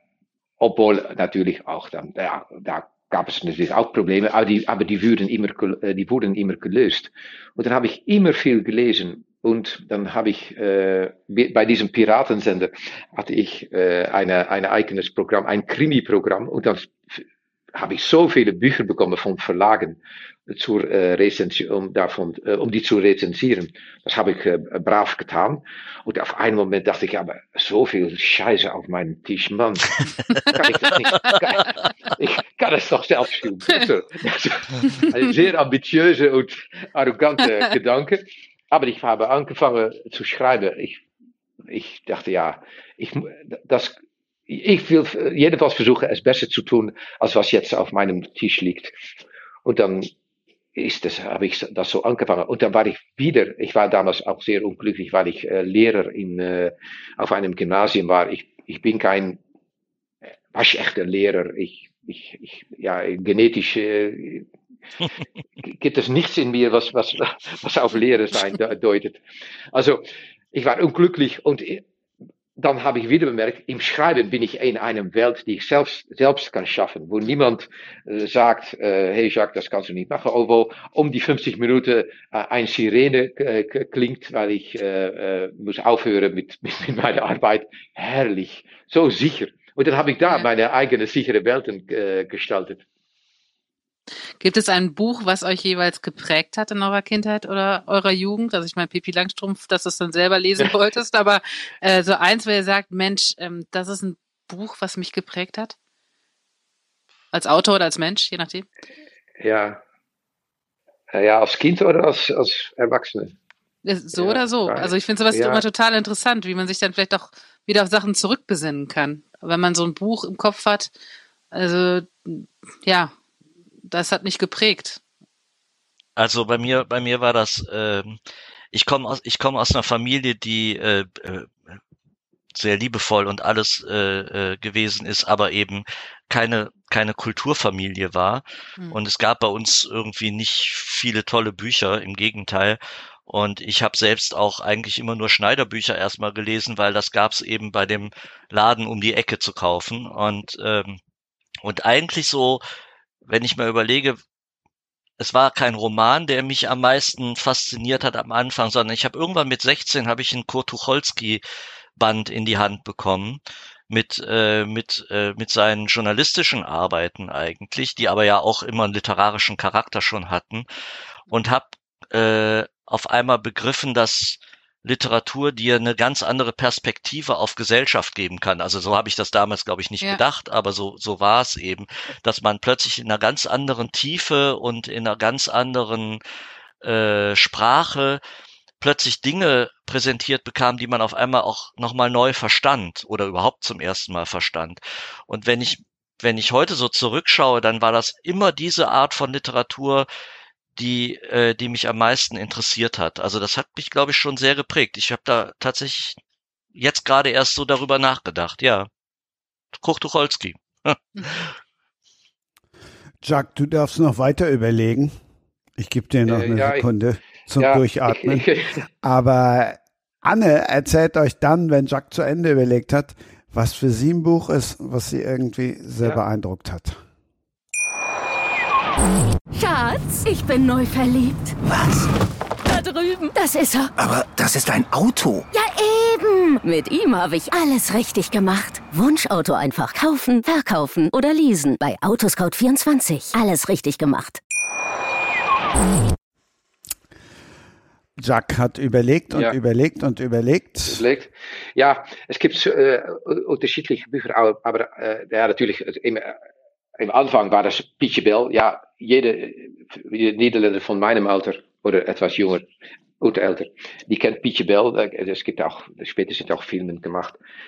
Und Pietje Bell war so ein Jung, was, äh, was sich, ja, ich denke schon versuchte zu befreien von seinem, äh, ja, von alles, was ihm äh, irritierte oder störte. Und ja, so, ich denke eine Art von Pippi Langkous, aber dann etwas, äh, äh, äh, etwas eher. Und dann, aber später hat, hat mich beeindruckt, ja, die Bücher von Jan Wolkers, das ist einer der großen drei äh, äh, Autoren des letzten äh, Hälfte des letzten Jahrhunderts. Und die hat viel geschrieben, auch über sich zu befreien von alles, was man, äh, ja, alles, was, was mich klein ma macht, alles, was mir, mhm. äh, was mich, äh, ja, äh, was mich anders lässt, äh, lässt sein, als ich bin. Das war eine, eine Entdeckung, aber dann war ich natürlich schon ein bisschen älter. Und dann äh, John Le Carré war natürlich, ja, die, die hatte immer, immer wieder finde ich es faszinierend, wie er über, äh, da, über den, den Kampf zwischen institutioneller Loyalität, Loyalität und äh, persönliche Loyalität äh, schreibt und dass persönliche Loyalität oft gewinnt, aber auch oft äh, schicksalhaft endet. Und das, das fand ich, finde ich auch noch immer faszinierend. Und das kommt jetzt zurück bei mir, weil ich natürlich, äh, ich bin in der Tango, äh, äh, in der, in der Tango-Szene äh, bin ich ziemlich aktiv. Und es gibt auch in den Niederlanden, aber auch in Deutschland, äh, Nieder, äh, russische und ukrainische Tänzerinnen, mit wem ich äh, tanze. Und die, äh, der, der Kampf in der Ukraine hat jetzt, äh, der, der Krieg dort hat jetzt verursacht, dass die, die nicht mehr äh, miteinander in einem äh, Gebäude oder in einem Salon, sagen wir dann, äh, zusammen können sein. Und ich finde das total schade. Und jetzt äh, haben die, aber bestimmte Tänzerinnen mir, gefra mir gefragt, du musst einen Wahl machen zwischen die und die. Weil ich nicht mehr mit, äh, ich, ich, ich kann es nicht mehr akzeptieren, dass du befreundet bist oder dass du äh, sehr, äh, sagen wir, äh, intim tänzt mit äh, einer Frau, die, die Russin ist und äh, dessen Vaterland, mein, mein Vaterland, äh, angreift. Und jetzt habe ich, und dann kommen all die, die, die, die Bücher von John le Carré wieder zurück, denke okay, jetzt muss ich ein Wahl machen. Und was mache ich jetzt? Ja, für mich ist das auch klar. Persönliche Loyalität ist äh, für mich wichtiger als, äh, als, als, als institutionelle Loyalität. Aber, das, aber wenn man da so konkret damit äh, wird äh, äh, ähm, konfrontiert. konfrontiert, ja, dann ist das doch schwieriger, als, als, ich, das immer, als ich das immer gedacht habe. Naja, das sind Bücher, also ja, Jolle Carré und, und die hat mir gedacht, doch, das gelernt, ja, jetzt. Anne, ganz klassisches Stilmittel. Wenn du jemanden interviewst, was passiert dann gerne? Und da kommt die Frage zurück. genau, die Gegenfrage und bitte. Also mich haben tatsächlich äh, meine Kinder- und Jugendbücher geprägt, weil mir das Lust gemacht hat, äh, selbst zu schreiben. Und zwar, meine Eltern haben ganz, ganz viel vorgelesen. Mein Papa war Deutschlehrer, meine Mutter Erzieherin. Also ich bin so ein richtiges äh, Pädagogenkind. Und bei uns äh, wurde ganz viel gelesen, ganz viel vorgelesen. Und ähm, tatsächlich haben mir die Bücher, also von Ottfried Preußler ganz viel gegeben, natürlich die kleine Hexe, kleiner Wassermann und so. Das sind diese Geborgenheit und diese Lust auf Sprache, die ich schon ganz, ganz früh hatte. Ähm, und das zweite waren dann die Enid Blyton Bücher, diese Abenteuer- und Freiheitsbücher und natürlich auch äh, wirklich, ich habe gerade überlegt, Pipi Langstrumpf, als der Thomas das sagte, das war für mich, ich bin ähm, sehr frei erzogen worden, was so meinen Willen anging, beziehungsweise äh, sehr selbstständig erzogen worden. Ähm, wir sind mit vier Kindern zu Hause groß geworden und äh, unsere Eltern haben sehr großen Wert auf Selbstständigkeit gelegt und äh, dieses selber entscheiden zu können, selber Konsequenzen ziehen zu müssen, da auch daraus, was Pipi Langstrumpf auch erlebt hat. Ich glaube, das sind so drei Kinderbücher, die mich geprägt haben und dann noch ein Jugendbuch, ähm, wo ich immer heute noch wieder dran denke. Und zwar ist es von Ursula Wölfel, ein Haus für alle. Das spielt, ähm, ich weiß nicht, ob ihr das kennt, das spielt im äh, Dritten Reich und ist ein ähm, behindertes Kind, äh, was dann versteckt werden muss ähm, aufgrund ja, der Euthanasie und ähm, wie die Familie zusammenhält und versucht, diesen Robbie, dieses Kind äh, zu schützen. Das äh, war auch ein Buch, was ich mal von meinen Eltern zu irgendeinem Geburtstag geschenkt bekommen habe. Und das muss ich sagen, das sind so meine Kinder- und Jugendbucherinnerungen, die mich geprägt haben. Also ich würde jetzt nicht sagen, dass es die Bücher sind, die ich äh, jetzt äh, als Erwachsene noch lesen würde, aber immer mal wieder reingucken würde, weil die so ein zurückbringen auf das erstens, was mich dann dazu gebracht hat, selber auch gerne mit Sprache umzugehen. Ich musste dazu sagen, ich habe irgendwie dann im ersten Schuljahr, also konnte ich gerade schreiben, habe ich schon meine ersten Geschichten geschrieben damals. Also war dann äh, in den Osterferien, äh, als wir in Südfrankreich dann tatsächlich 85 waren, ich bin 84 im Sommer in die Schule gekommen, habe ich schon vier Seiten Aufsatz freiwillig geschrieben, um zu schreiben, was ich da äh, erlebe. Und äh, habe auch immer dann wenn wir das Thema Abenteuergeschichten, da kam nämlich dann Annette Blyton in mir durch irgendwie. Ich heiße übrigens Anne, weil meine Mutter diese Anne von Annette Blytons fünf Freunden so toll fand. Im Nachhinein fand ich das eine ziemliche ja, ein ziemliches Weichei. Hätte ich lieber George geheißen, glaube ich. Aber auf jeden Fall, ähm, das waren so Bücher, die mich dann begeistert haben. Und äh, da habe ich auch in der Schule immer mehr geschrieben, als ich schreiben musste. Oft war das ja für viele Kinder so eine Qual. Und ich habe dann seitenlang mich darin ähm, eigentlich verloren, das zu schreiben, wenn man irgendwie so eine, es gab ja diese ähm, Aufgaben dann im Deutsch oder damals im äh, Schreibunterricht oder wie das dann hieß, ähm, dass man Anfang hatte und dann einfach weiterschreiben musste. Und da habe ich dann seitenweise geschrieben und habe dann so die, ja, eigentlich die die Lust auf Sprache und diesen Spaß an Sprache kennengelernt. Und da muss ich auch meiner Grundschullehrerin heute noch dankbar sein und bin es ihr auch. Und wir treffen uns tatsächlich noch ab und zu. Äh, und sie ist stolz auf mich und dann sage ich dann immer ja, aber ohne sie hätte ich das gar nicht geschafft, weil sie mir einfach diese ja diese Spaß, diesen Spaß an der Sprache und auch an dieser Vielfältigkeit der deutschen Sprache beigebracht hat, ähm, der heute noch wichtig ist, äh, wenn ich dann ähm, Beiträge mache oder Features mache, dass mir das schon äh, leicht fällt und dass ich versuche, immer auch Geschichten zu erzählen, dass ich einfach so hinzurotzen, sondern mir einen kleinen Punkt raussuche, den ich dann groß beschreibe oder ähm, mir versuche in meinen Beiträgen immer eine Geschichte zu überlegen, um das dem Hörer nicht einfach so dahin zu klatschen. Das sind so die Bücher, die ich dann für mich, glaube ich, entdeckt habe. Wenn du, wenn du schon so früh äh, Geschichten geschrieben hast, ähm, das geht ja oft einher mit dem Journalistischen. Ne? Ich habe auch zehn Jahre ja. als freier Journalist oder als freier Mitarbeiter gearbeitet und ein Monatsmagazin gemacht und so weiter. Also es sind ja zwei äh, zwei Seiten derselben Medaille ja. irgendwie im besten Falle. Ähm, äh, hast du dann hast du das das äh, fiktionale Schreiben dann komplett aufgegeben, George? Ja, habe ich tatsächlich.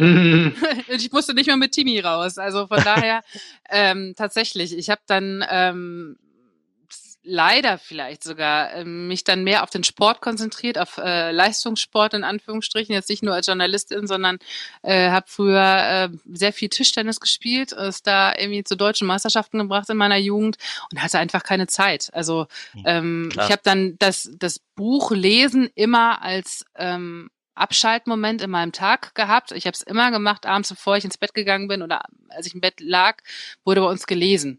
Ähm, ich war jetzt nicht so eine, die einen Fernseher im Zimmer hatte und ähm, auch im Urlaub. Also das habe ich äh, irgendwie von, von meiner Mutter, glaube ich, ähm, dass man sich dann morgens hinsetzte und abends wieder aufstand, irgendwie mit äh, verknackstem Rücken, weil man den ganzen Tag durchgelesen hatte. Und ähm, dann habe ich das Schreiben, dadurch, dass ich jetzt für die für die Zeitung damals für die Rheinische Post in Kleve gemacht habe, ähm, recht schnell drangegeben. Aber ich habe gerne immer auch Features geschrieben für die Zeitung. Ne? Also dann irgendwie mal mehr als diese üblichen 80 Zeilen, sondern dann mal eine ganze Seite über irgendwie, und wenn es nur äh, der Fingerhutshof in Wissel war, wo die Kinder ihre Sommerferien verbracht haben. Aber auch da habe ich dann versucht, eine Geschichte zu erzählen. Wie ist das da? Und ähm, ja, aber ich habe es tatsächlich nie gemacht. Vielleicht habe ich auch nicht so das Thema gehabt, wo ich sage, ähm, da will ich mich jetzt reinbeißen. Da gibt's ja andere Kollegen, der Burkhard Hupe beispielsweise, ein Radiokollege von mir vom WDR, der ist da ganz aktiv und schreibt Kinderbücher und also das ist, ähm, ja, da, da habe ich mir nie Gedanken drüber gemacht, ob ich das vielleicht mal angehen sollte. Ah,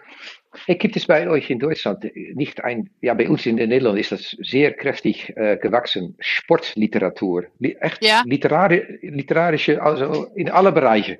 Ja. Äh, äh, Rennen, äh, äh, Radfahren, äh, Fußball. Es gibt sehr Ja. viele Bücher, die literarisch, die Ja. Etikett literarisch bekommen. Ist das in Deutschland auch?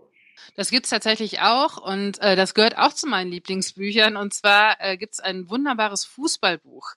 Und zwar äh, heißt das Das Wunder von Castel di Sangro. Kennt ihr das zufällig? Nee. Das ist, so ein Nee. Ital das ist ein italienisches Fußballmärchen, sage ich immer. Ähm, das ist wirklich toll. Und zwar spielt das in den 90er Jahren ein ganz kleines Dorf in den Abruzzen, fünf, äh, 5900 Einwohner. Und die haben wirklich immer die ganze Zeit in der untersten Liga gespielt. Und dann, wie das so häufig so ist, dann kommt der große Mäzen, pumpt da Geld rein und die steigen auf. Das war Mitte der 90er und auf einmal spielen die in der Serie B, in der zweiten italienischen Liga. Und dann ist darauf ein, dann ist dann ein amerikanischer Journalist, der damals eigentlich den O.J. Simpson Kanal, äh, ähm, Skandal und den Prozess begleiten sollte, nach Italien gefahren, weil er hat das in so einer kleinen italienischen Sportzeitschrift gelesen, die er abonniert hatte. Der kommt irgendwie von der Ostküste und ist dann rüber geflogen und hat diese Mannschaft ein Jahr begleitet in der Serie B und hat darüber geschrieben. Also er war jetzt kein Beobachter, ähm, er war mittendrin und hat da so ein bisschen seine Rolle vielleicht Ja. auch verloren. Äh, ja, Joe ja. McGuinness oder so ähnlich hieß der. Und äh, das war, also das ist echt ein tolles Buch, was ich, äh, ich, glaub, ich lese Bücher selten zwei oder dreimal, das habe ich tatsächlich dreimal gelesen, immer mal wieder, weil das auch so köstlich beschrieben ist. Ähm, du merkst so richtig, wie er mitgeht, obwohl er eigentlich kein großer Fußballfan ist und auch seine Rolle verlässt irgendwie.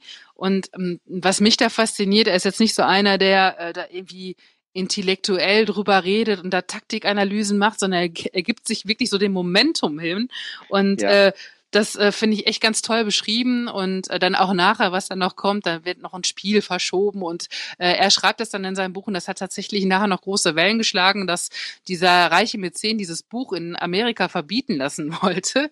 Ähm, diesen Verein, den gibt's mittlerweile gar nicht mehr, der ist dann 2005 gelöscht worden, weil die kein Geld mehr hatten. Also ganz, ganz spannend und toll und witzig geschrieben. Also das lohnt sich mal wirklich da rein zu lesen.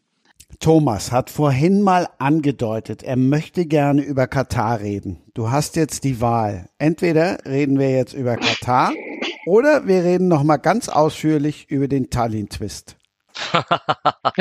Ich bin für den Tallinn-Twist. Tallinn Katar- Twist. Tallinn-Twist. Also über Katar ist eigentlich alles gesagt und zu viel gesagt und es wird Fußball gespielt und dann reicht's auch. Also es wird ein, ich glaube, dass das Ereignis ein gutes wird, aber falscher Ort, falsche Zeit. Anne, ich bin dir so dankbar, dass du nicht, äh, dass du mich nicht in den Konflikt bringst, äh, zu Nein. überlegen, ob ich käuflich bin. Ja. Nein. Wir reden über den Tallinn-Twist, aber ich möchte meinen Gästen ja auch nicht den Mund verbieten. Was auch immer dir am Herzen liegt zu Katar. Vor Nein, nein, das ist ja, ist, vergiss es. Also es ist gegen, ich, ich, ich fand es interessant eben, weil Anne dahin fährt und äh, und du warst ja auch schon in Peking Ja. und äh, ich stelle mir das, ich stelle mir das äh, äh, als Erlebnis auch in dieser ganzen beschränkt, in diesem ganzen beschränkt werden schon sehr spannend vor. Das war mein mein Punkt eigentlich. Also, Ja, also von, von Hm. Peking aus kann ich sagen, das waren die anstrengendsten drei Wochen, die ich beim Arbeiten je hatte für den Kopf. Tatsächlich hat der Job total viel Spaß gemacht, aber dieses eingesperrt zu sein, du läufst an den Gittern vorbei und du weißt, da drüben ist ein ganz wunderbares Land, also gesehen jetzt vom Regime, wunderbares Land, wunderbare Menschen und du darfst nicht dahin. Ähm, es ist alles gefiltert. Du hast eigentlich nicht die Wahrheit. Also ich habe mich nachher gefragt, wie ist China eigentlich wirklich? Und das habe ich in diesen drei Jahren, äh, in diesen drei Wochen vor Ort nicht erleben können. Und das tut echt weh als Journalistin. Das muss man wirklich sagen, dass ich eigentlich das vorgesetzt bekommen habe, was vom Regime oder von der Regierung gewollt wird, ähm, dass ich die sportlichen Leistungen halt sportlich bewerten konnte. Aber alles, was es ausmacht, vor Ort zu sein, nicht so beschreiben konnte, wie es beispielsweise 2014 in Rio machen konnte bei dieser wunderbaren Fußball-Weltmeisterschaft, die ja natürlich auch ihre Probleme hatte. Oder 2018 in Russland gab es auch jede Menge Probleme. Ähm, die haben wir natürlich auch alle gesehen bzw. berichten können. Frei mehr oder weniger frei, würde ich sagen, ja, aber das ist in Peking nicht möglich gewesen. Und ich glaube, dass das leider auch in Katar nicht möglich sein wird. Und ähm, von daher können wir den Haken dran machen. Wir können über Tallinn reden. Eine wunderbare Stadt, in der ich auch mit der Nationalmannschaft schon war und gerne noch zwei Tage dran gehängt hätte, ähm, was dann aber nicht ging, weil es eine wunderschöne Stadt ist. Also wirklich, die hat ja. mich fasziniert, diese Stadt. Ja, und auch äh, natürlich ein, das war natürlich auch so ein Aspekt, dass, dass es eine, Form von mythischem Ort ist. Ne? Ja. Also äh, egal wen du ansprichst, äh, die, viel, viele Menschen waren ja noch nicht da und die sagen dann, ah ja, nach Tallinn, da wollte ich auch immer mal. Und das war, die Stadt wurde eigentlich immer größer in, in unserem, äh, vor unserem inneren Auge. Und, äh, und du hast vollkommen richtig gesagt, das ist ja eine wunderbare Stadt, aber sie ist natürlich eigentlich auch ein Dorf. Und, ja, total. Äh, und ne, ich glaube, es sind 400.000 Einwohner, ja. die die Stadt hat.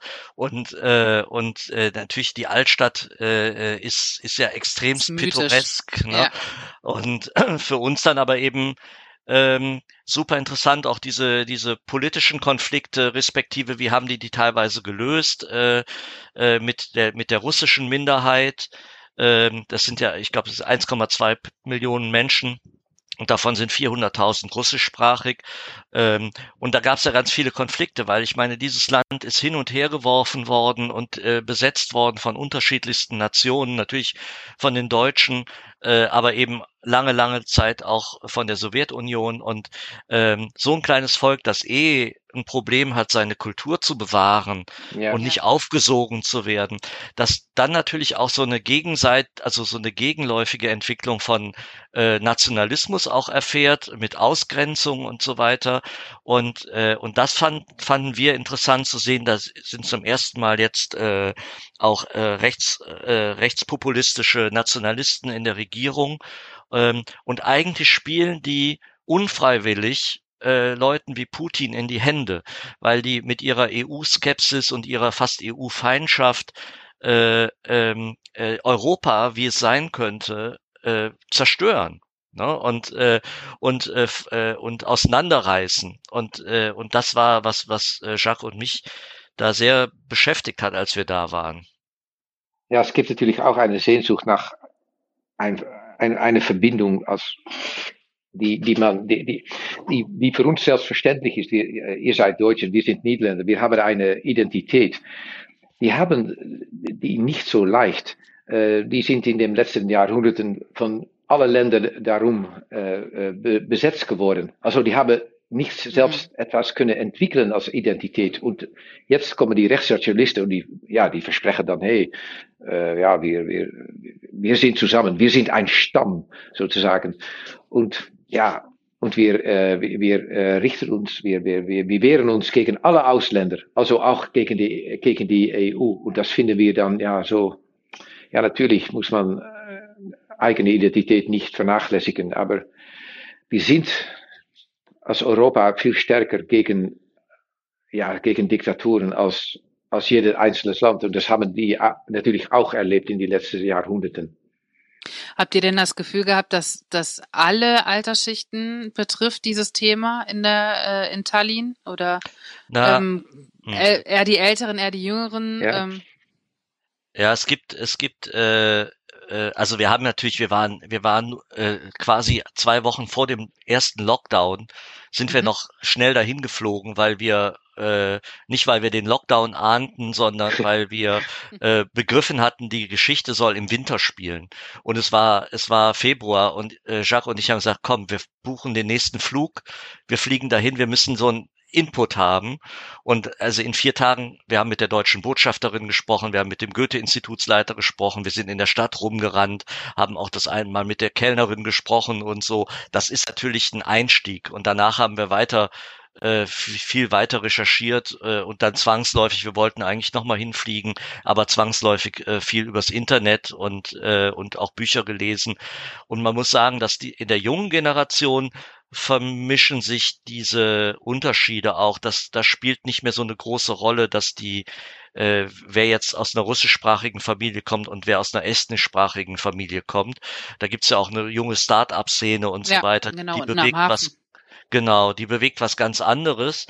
Aber die Gefahr ist natürlich, wenn solche Konflikte wieder geschürt werden, dann wird eigentlich dieses, dieses äh, schöne Pflänzchen, was da entsteht, auch wieder in Gefahr gebracht.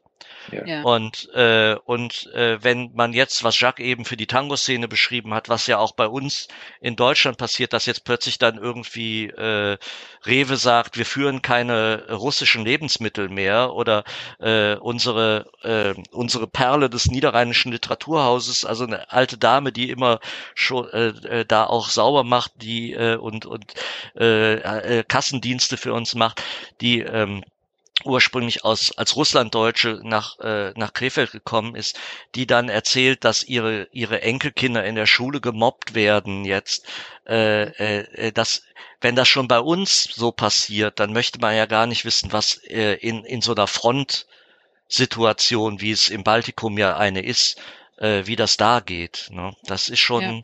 sehr gefährlich gerade. Also Putin, was Putin da anrichtet, ist, äh, naja, aber brauchen wir nicht drüber zu reden. Es ist schrecklich. Ja. Und diese, dieses, dieses Gefühl aber auch, also wir haben das auch ein bisschen aufgenommen, dass diese jüngere Generation äh, eben anders tickt und haben einen älteren ehemaligen Wirtschaftsdezernenten als Figur auflaufen lassen, eine sehr sch- schöne Figur auch, der genau das auch beschreibt. Ne? Das Mhm. ist, ja. Das Buch gibt schon ein bisschen länger, aber lasst uns noch mal mehr in den Inhalt gehen und dann geht natürlich direkt die Frage auch an den Mann, der eben sich als Jean Le Carré ja nicht Fan, sondern von ja oder doch, ne? Also Ja, eine Art absolut. Vorbild, Prägt. ne? Von Mhm. John Le Carré geprägt, geoutet hat, so. Wenn du dann im Spiegel liest, einen aktuellen europäischen Politthriller von solcher Modernität und Klasse, wird man außerhalb Großbritanniens lange suchen müssen. Wie sehr erfreut das?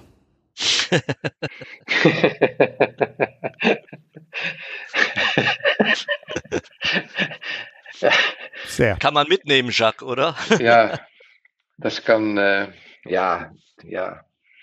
Das ist natürlich schön zu lesen. Ja, ich, ja es ist immer ein bisschen äh, tegenstrijdig. Thomas, wie sagt man das auf Deutsch? Ja, widersprüchlich. Ja. Widersprüchlich. ja. Ja, äh, es ist eine Meinung. Und wenn es eine andere Meinung wäre gewesen, die viel, die viel negativer wäre gewesen, hätten wir auch gedacht, ja, ist eine Meinung, kann sein, schade. Aber jetzt sagen wir nicht, hey, okay, ist eine Meinung, okay.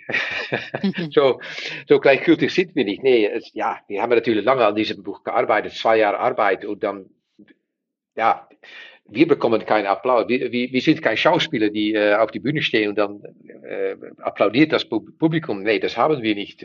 Wir machen alles in Stille und Einsamkeit und da kommt so eine Nachricht. Und das ist doch eine, eine Art von Applaus. Und ja, das wird, äh, wird von mir sehr, äh, ja, äh, sehr herzlich äh, ver verwelkommt. Äh, ist für mich, für mich sehr äh, willkommen, ja. Wegen Großbritannien? Nee, ja, bei Großbritannien ist natürlich ja. Das, Nein, wegen ja. Le Carré natürlich. Ja, ja, ja, ja, ja. Also nachdem wir die, die Cannabis Connection geschrieben haben, äh, in der es um die Legalisierung von Cannabis geht äh, in Deutschland, was ja jetzt quasi in den nächsten Monaten sich äh, ja auch entwickeln soll und wir können den Ort, den zuständigen Staatssekretärinnen und Staatssekretär nur empfehlen, den Roman zu lesen, damit sie wissen, was auf sie zukommt. Äh, äh, haben wir uns überlegt, was können wir denn, was können wir denn, äh, äh, was ist denn noch ein wichtiges Thema und und ähm, Wasser ist als als Grundnahrungsmittel äh, mittlerweile ein so kommerzielles Gut geworden, äh, auch die Abwassergeschichte und so weiter, äh, äh, dass dass wir gesagt haben, okay, in Europa es gibt es gibt äh, kleine Orte und und Städte, die ähm, die von internationalen Wasserkonzernen an die die ihre Wasserversorgung verpachtet hatten, äh, äh, mit auf X Millionen Euro Schadensersatz verklagt werden weil die Bürger nicht so viel Wasser verbrauchen, wie in dem Vertrag festgelegt wurde. Also eine irrwitzige Geschichte.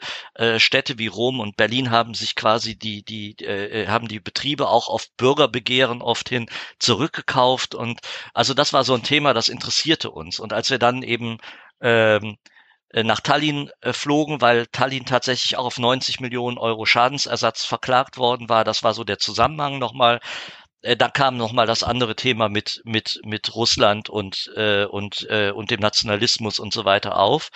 Ähm, und in der Geschichte geht es darum, dass eine eine Taskforce äh, nach Tallinn geschickt wird, um einen beispielhaften ein äh, Blueprint-Vertrag sozusagen zu entwickeln, wie äh, privatisierte Wasserunternehmen wieder in städtische Hände zurückgeführt werden können. Und äh, da passieren eben äh, äh, natürlich unterschiedlichste Dinge. Ein, eine, es gibt einen Spionagefall da drin und auf einmal die neue Wirtschaftsdezernentin der Stadt Tallinn verhält sich ganz anders als gedacht war. Und unsere Hauptfigur, eine Niederländerin, äh, Marie Voss, die wir schon in in der Cannabis Connection schon mal kurz auftreten haben lassen, ähm, die wird eben als Agentin da eingesetzt. So, das ist so ganz, ganz grob äh, die, die Geschichte gewesen. Und wer kann man natürlich nicht verraten. Mich triggert's schon, also ich will's lesen. Nee, gerne. Wir wissen, wie viele Bücher erscheinen im, im Jahr in Deutschland. Umso erstaunlicher mit einem Schweizer Verlag, mit einem kleinen Verlag, dass ihr da so ein, so ein Kuh gelandet habt. Ja, aber vielleicht muss man auch so der Fairness halber sagen, der Unionsverlag ist vielleicht ein kleinerer Verlag, also kein großer Publikumsverlag, aber er ist äh, in der in der äh, Gruppe der unabhängigen Verlage ist er hat er ein unglaubliches Renommee. Und wir sind äh, sehr sehr stolz darauf, dass äh, unser Verleger Lucien äh, Leites äh, äh, auch äh, die Cannabis Connection der hat äh, uns eine E-Mail geschickt mit fünf Zeilen. Danach sind wir, glaube ich, so zwei, drei Tage lang nur durch den Raum geschwebt, äh, warum er, warum er die Cannabis Connection so toll fand. Und ähm, und wir sind unglaublich glücklich, weil dieser Verlag hat über 40 Jahre hinweg äh, Weltliteratur auch von von äh, Nobelpreisträgerinnen und ja. und äh, äh, äh, ganz andere wichtige Preise im äh, deutschsprachigen Raum überhaupt erst bekannt gemacht und ähm, äh, und das ist eine Ehre da zu sein. Und er hat aber auch dieses Renommee im zumindest unabhängigen Buchhandel. Und deswegen ist es nicht ganz so überraschend, dass äh, wenn dort ein Thriller erscheint, äh, äh, äh, der, die Krimi-Bestenlisten, Journalistinnen und Journalisten und äh, die anderen Zeitungen da drauf gucken. Also das, äh, aber das ist eben tatsächlich unglaublich wichtig, weil die Bücher eines solchen Verlages liegen nicht vorne bei den großen Buchhandelsketten äh, auf, den, auf den Tischen. Und dann gibt es aber so Phasen im Jahr, in denen die Tische vielleicht doch mal ein bisschen freier werden. Und da rutschen dann, rutschen dann auch andere Verlage mal rein. Und wie könnt ihr euch dann selbst promoten? Also ich meine, wenn so ein kleiner Verlag äh, verständlicherweise das nicht so kann, wie macht er das denn? Wie läuft das über Buchmessen, über Händler-Connections? Wie läuft sowas? Nee, also ich glaube, die, nee. äh, also wir ver versuchen natürlich auch ein bisschen Social Media Arbeit zu machen und so weiter und haben unsere Insta-Accounts oder Facebook-Accounts. Aber ähm, du kannst eigentlich nur ja, Interviews geben, Podcasts machen äh, äh, und, äh, und, äh, und unser Hauptgeschäft ist es, Lesungen zu machen. Das ist mhm. eigentlich das, was, und das ist natürlich seit Corona äh, verteufelt schwer geworden. Ja. Aber wir sind auf Tour. Auch in, äh, äh, wir waren auch äh, äh, tatsächlich äh, im, im Juli noch in deiner äh, Geburtsstadt in Kleve. Ja, bei Hinzen. Nee, äh, im, im Landgericht. Ach, im Landgericht. Das ist ein toller ja. Ort. Wer vor zwei Jahren was schreibt, was jetzt aktuell ist, der muss doch auch in ganz vielen Talkshows gefragt sein. Jacques, hast du was gehört diesbezüglich? Äh, ich denke noch nach, Thomas. Ja. nee, Junge. Nein. Nein, ich glaube, ich, ich ist doch ja. so. Es gibt genug, äh, es gibt genug Experten, die natürlich, wir haben ja kein Sachbuch geschrieben, die deutlich mehr wissen als wir übers Baltikum, äh, äh, über, über äh, strategische Fragestellungen im Ja. Ost-West-Konflikt. Also das, äh, äh, da können wir doch gar nicht mitspielen.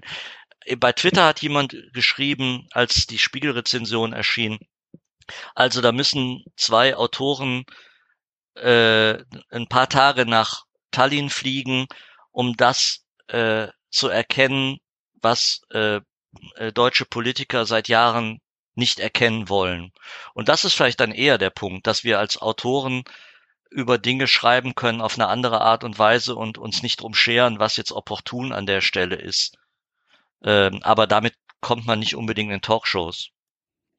Ihr habt ja schon gesagt, Cannabis Connection, Tallinn Twist und es soll eine Trilogie werden. Der Titel ist dann klar, irgendwas mit einer Alliteration. ja, Ja, das zweite war Zufall tatsächlich, aber das dritte darf dann keiner sein. Ja. nee, nee, nee. Gibt es denn schon ein. Themengebiet, wofür ihr euch interessiert? Wo ihr sagen würdet, Mensch, da könnte man was drüber machen? Ja, wir sind sehr interessiert in äh, Ungarn. Ah, Orban. Ja, genau. Das ist äh, faszinierend, wie das da, da so läuft. Und wir sind sehr gespannt, ob da nicht etwas kann passieren. Aber wir Ja. sind noch in dem, in, in der Untersuchungsphase. Ja, ganz am Anfang. Eigentlich fangen wir erst, äh, äh, fangen wir jetzt gerade erst an. Und ähm, äh, das Einzige, was wir wissen, ist, also wir, nachdem äh, die Marie Voss ist eine Figur, die, äh, die offenbar geliebt wird. Und wir hatten die im ersten Roman als Nebenfigur und wir hatten so ursprünglich gedacht, okay, dann nehmen wir im dritten Roman wieder eine Nebenfigur aus dem zweiten Roman, so als das als als Prinzip. Das werden wir auch also höchstwahrscheinlich tun, aber Marie Voss wird wieder eine ganz wichtige Rolle spielen. Ja, Und eigentlich geht es ja neben diesem gesellschaftsrelevanten Thema geht's immer um um Menschen. Und diese Marie Voss ist eine super spannende Figur, weil sie fällt, so- also sie ist keine Mega-Agentin am Anfang. Sie wird eigentlich in diesen Job so ein bisschen reingeworfen. Sie ist eine, eine Anfang 40, eine Frau mit sehr viel Lebenserfahrung und mit sehr viel beruflicher Erfahrung auch, aber eben nicht als Agentin in dem Sinne. Und wie geht das dann ein paar Jahre später weiter mit ihr? Also sie hat diese Kompetenzen sich natürlich jetzt mittlerweile dann drauf geschafft. Und Mhm. äh, wie sie dann wird, das reizt uns jetzt total, äh, darüber nachzudenken und sie dann nochmal in einen ganz entscheidenden Kampf zu führen. Hört sich sehr spannend an. Ich bin gespannt. Finde ich auch. Ja. Klingt gut. Vor allen Dingen, weil ja gerade auch Frauen funktionieren doch in Thrillern immer. Wir sind so böse. weil, weil Frauen auch, auch Thriller lesen. Das stimmt. Ja, ja, genau. Ja. Das ist wirklich so. De, de, deshalb ist, äh, ist in der niederländischen Krimi- Krimiwelt, äh, die wird von 10 oder 15 Frauen beherrscht. Also großartig. Eigentlich bin ich ein Krimi-Flüchtling in Deutschland. Schöne Bezeichnung. So, und wenn ihr jetzt noch erzählt, dass ihr mit dem Wohnwagen dann nach Ungarn fahrt, dann haben wir einen wunderbaren Bogen. Ja, okay, sehen wir uns da. Wenn, wenn, wenn, wenn Anne uns ihren ihren äh, äh, Kali äh, haben. Kali, Kali leiht, dann äh, dann machen wir das auch. Also, also ich habe neue Matratzen extra reingelegt, die sind super. Habe ich jetzt Nur am für Wochenende uns drauf jetzt? geschlafen. Nee, nee, nee, nee. habe ich am Wochenende drauf geschlafen, also man kann jetzt wieder gut drin schlafen. Sonst war es ein bisschen Okay. hart zuletzt. Okay, wir Aber- kommen drauf zurück. Gerne. Besprechen wir. An einem komme ich jetzt trotzdem nicht vorbei. Also den muss ich jetzt, ich weiß noch nicht, ob ich ihn drin lasse oder nicht, aber das fand ich so geil auch in der Vorbereitung. Ich sage nur einen Namen, Walter Sparbier. Ja, mein allererster Roman äh, äh, ist äh, die Lebensgeschichte, die die, le die erfundene Lebensgeschichte des Fernsehpostboten Walter Sparbier, die sich Hä? um seine um die gut recherchierte echte Fernsehgeschichte des Walter Sparbier rankt. Und die Geschichte ist einfach dadurch entstanden, dass wir als junge Menschen in den äh, äh, späten 80ern, Anfang 90ern den immer als so ein trauriges Würstchen erlebt haben in, in, äh, bei, bei Wim Tölke, wo er dann in historische Uniformen gezwängt wurde und die Glückszahlen vorlesen musste. Und er war schon so alt und gebrechlich und krächzte eigentlich nur noch. Und, und dieser joviale Wim Tölke, man hätte kotzen können. Und, äh, und, äh, und Wim Tölke hat ihm in seiner, in seiner Autobiografie obwohl er ihm wirklich viel verdankt, äh, finde ich, äh, äh, nicht mehr als vier Zeilen gewidmet. Und diese vier Zeilen sagen, bei mir hat er eine größere Karriere gemacht als bei Kuhlenkampf, der ihn, äh, als bei Frankenfeld, der ihn damals entdeckt hatte. Und ähm, dann habe ich eine Kurzgeschichte geschrieben, die hieß Sparbier bricht aus, wo er in so einen Amoklauf im Fernsehstudio loslegt und äh, dann tauchte plötzlich Stalingrad auf und seine Frau Lisbeth und dann habe ich mir gedacht, was war das denn? Und ich musste, es gab niemand, der mir das erzählen konnte, also habe ich diesen Roman geschrieben in fast jugendlicher Hybris von 1931 bis 1977 spielt oder 79 spielt auf 150 Seiten. Äh, und das ist immer noch ein sehr, sehr schönes Buch. Ja.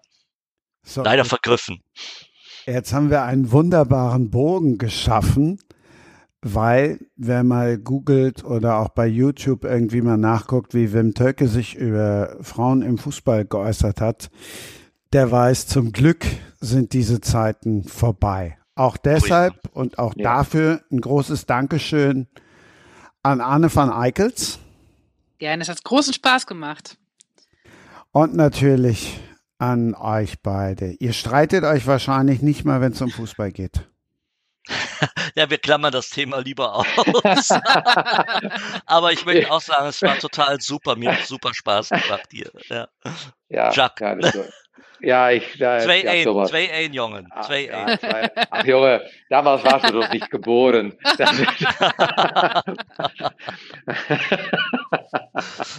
Sonst sagt er eigentlich immer Schwalbe. Äh, im ah, ja, ja, die Schwalbe ist erfunden in den 74. Ja, Aus, ja das, das wissen wir doch. Oh, ich, ich, ich war damals noch nicht so ein Fußballfan, aber ich bin damals äh, den nächsten Tag von Italien nach Hause gefahren über Deutschland. Und ich, ich, ich, ich wusste gar nicht, dass es ein, ein, ein Meisterschaft äh, hat gegeben.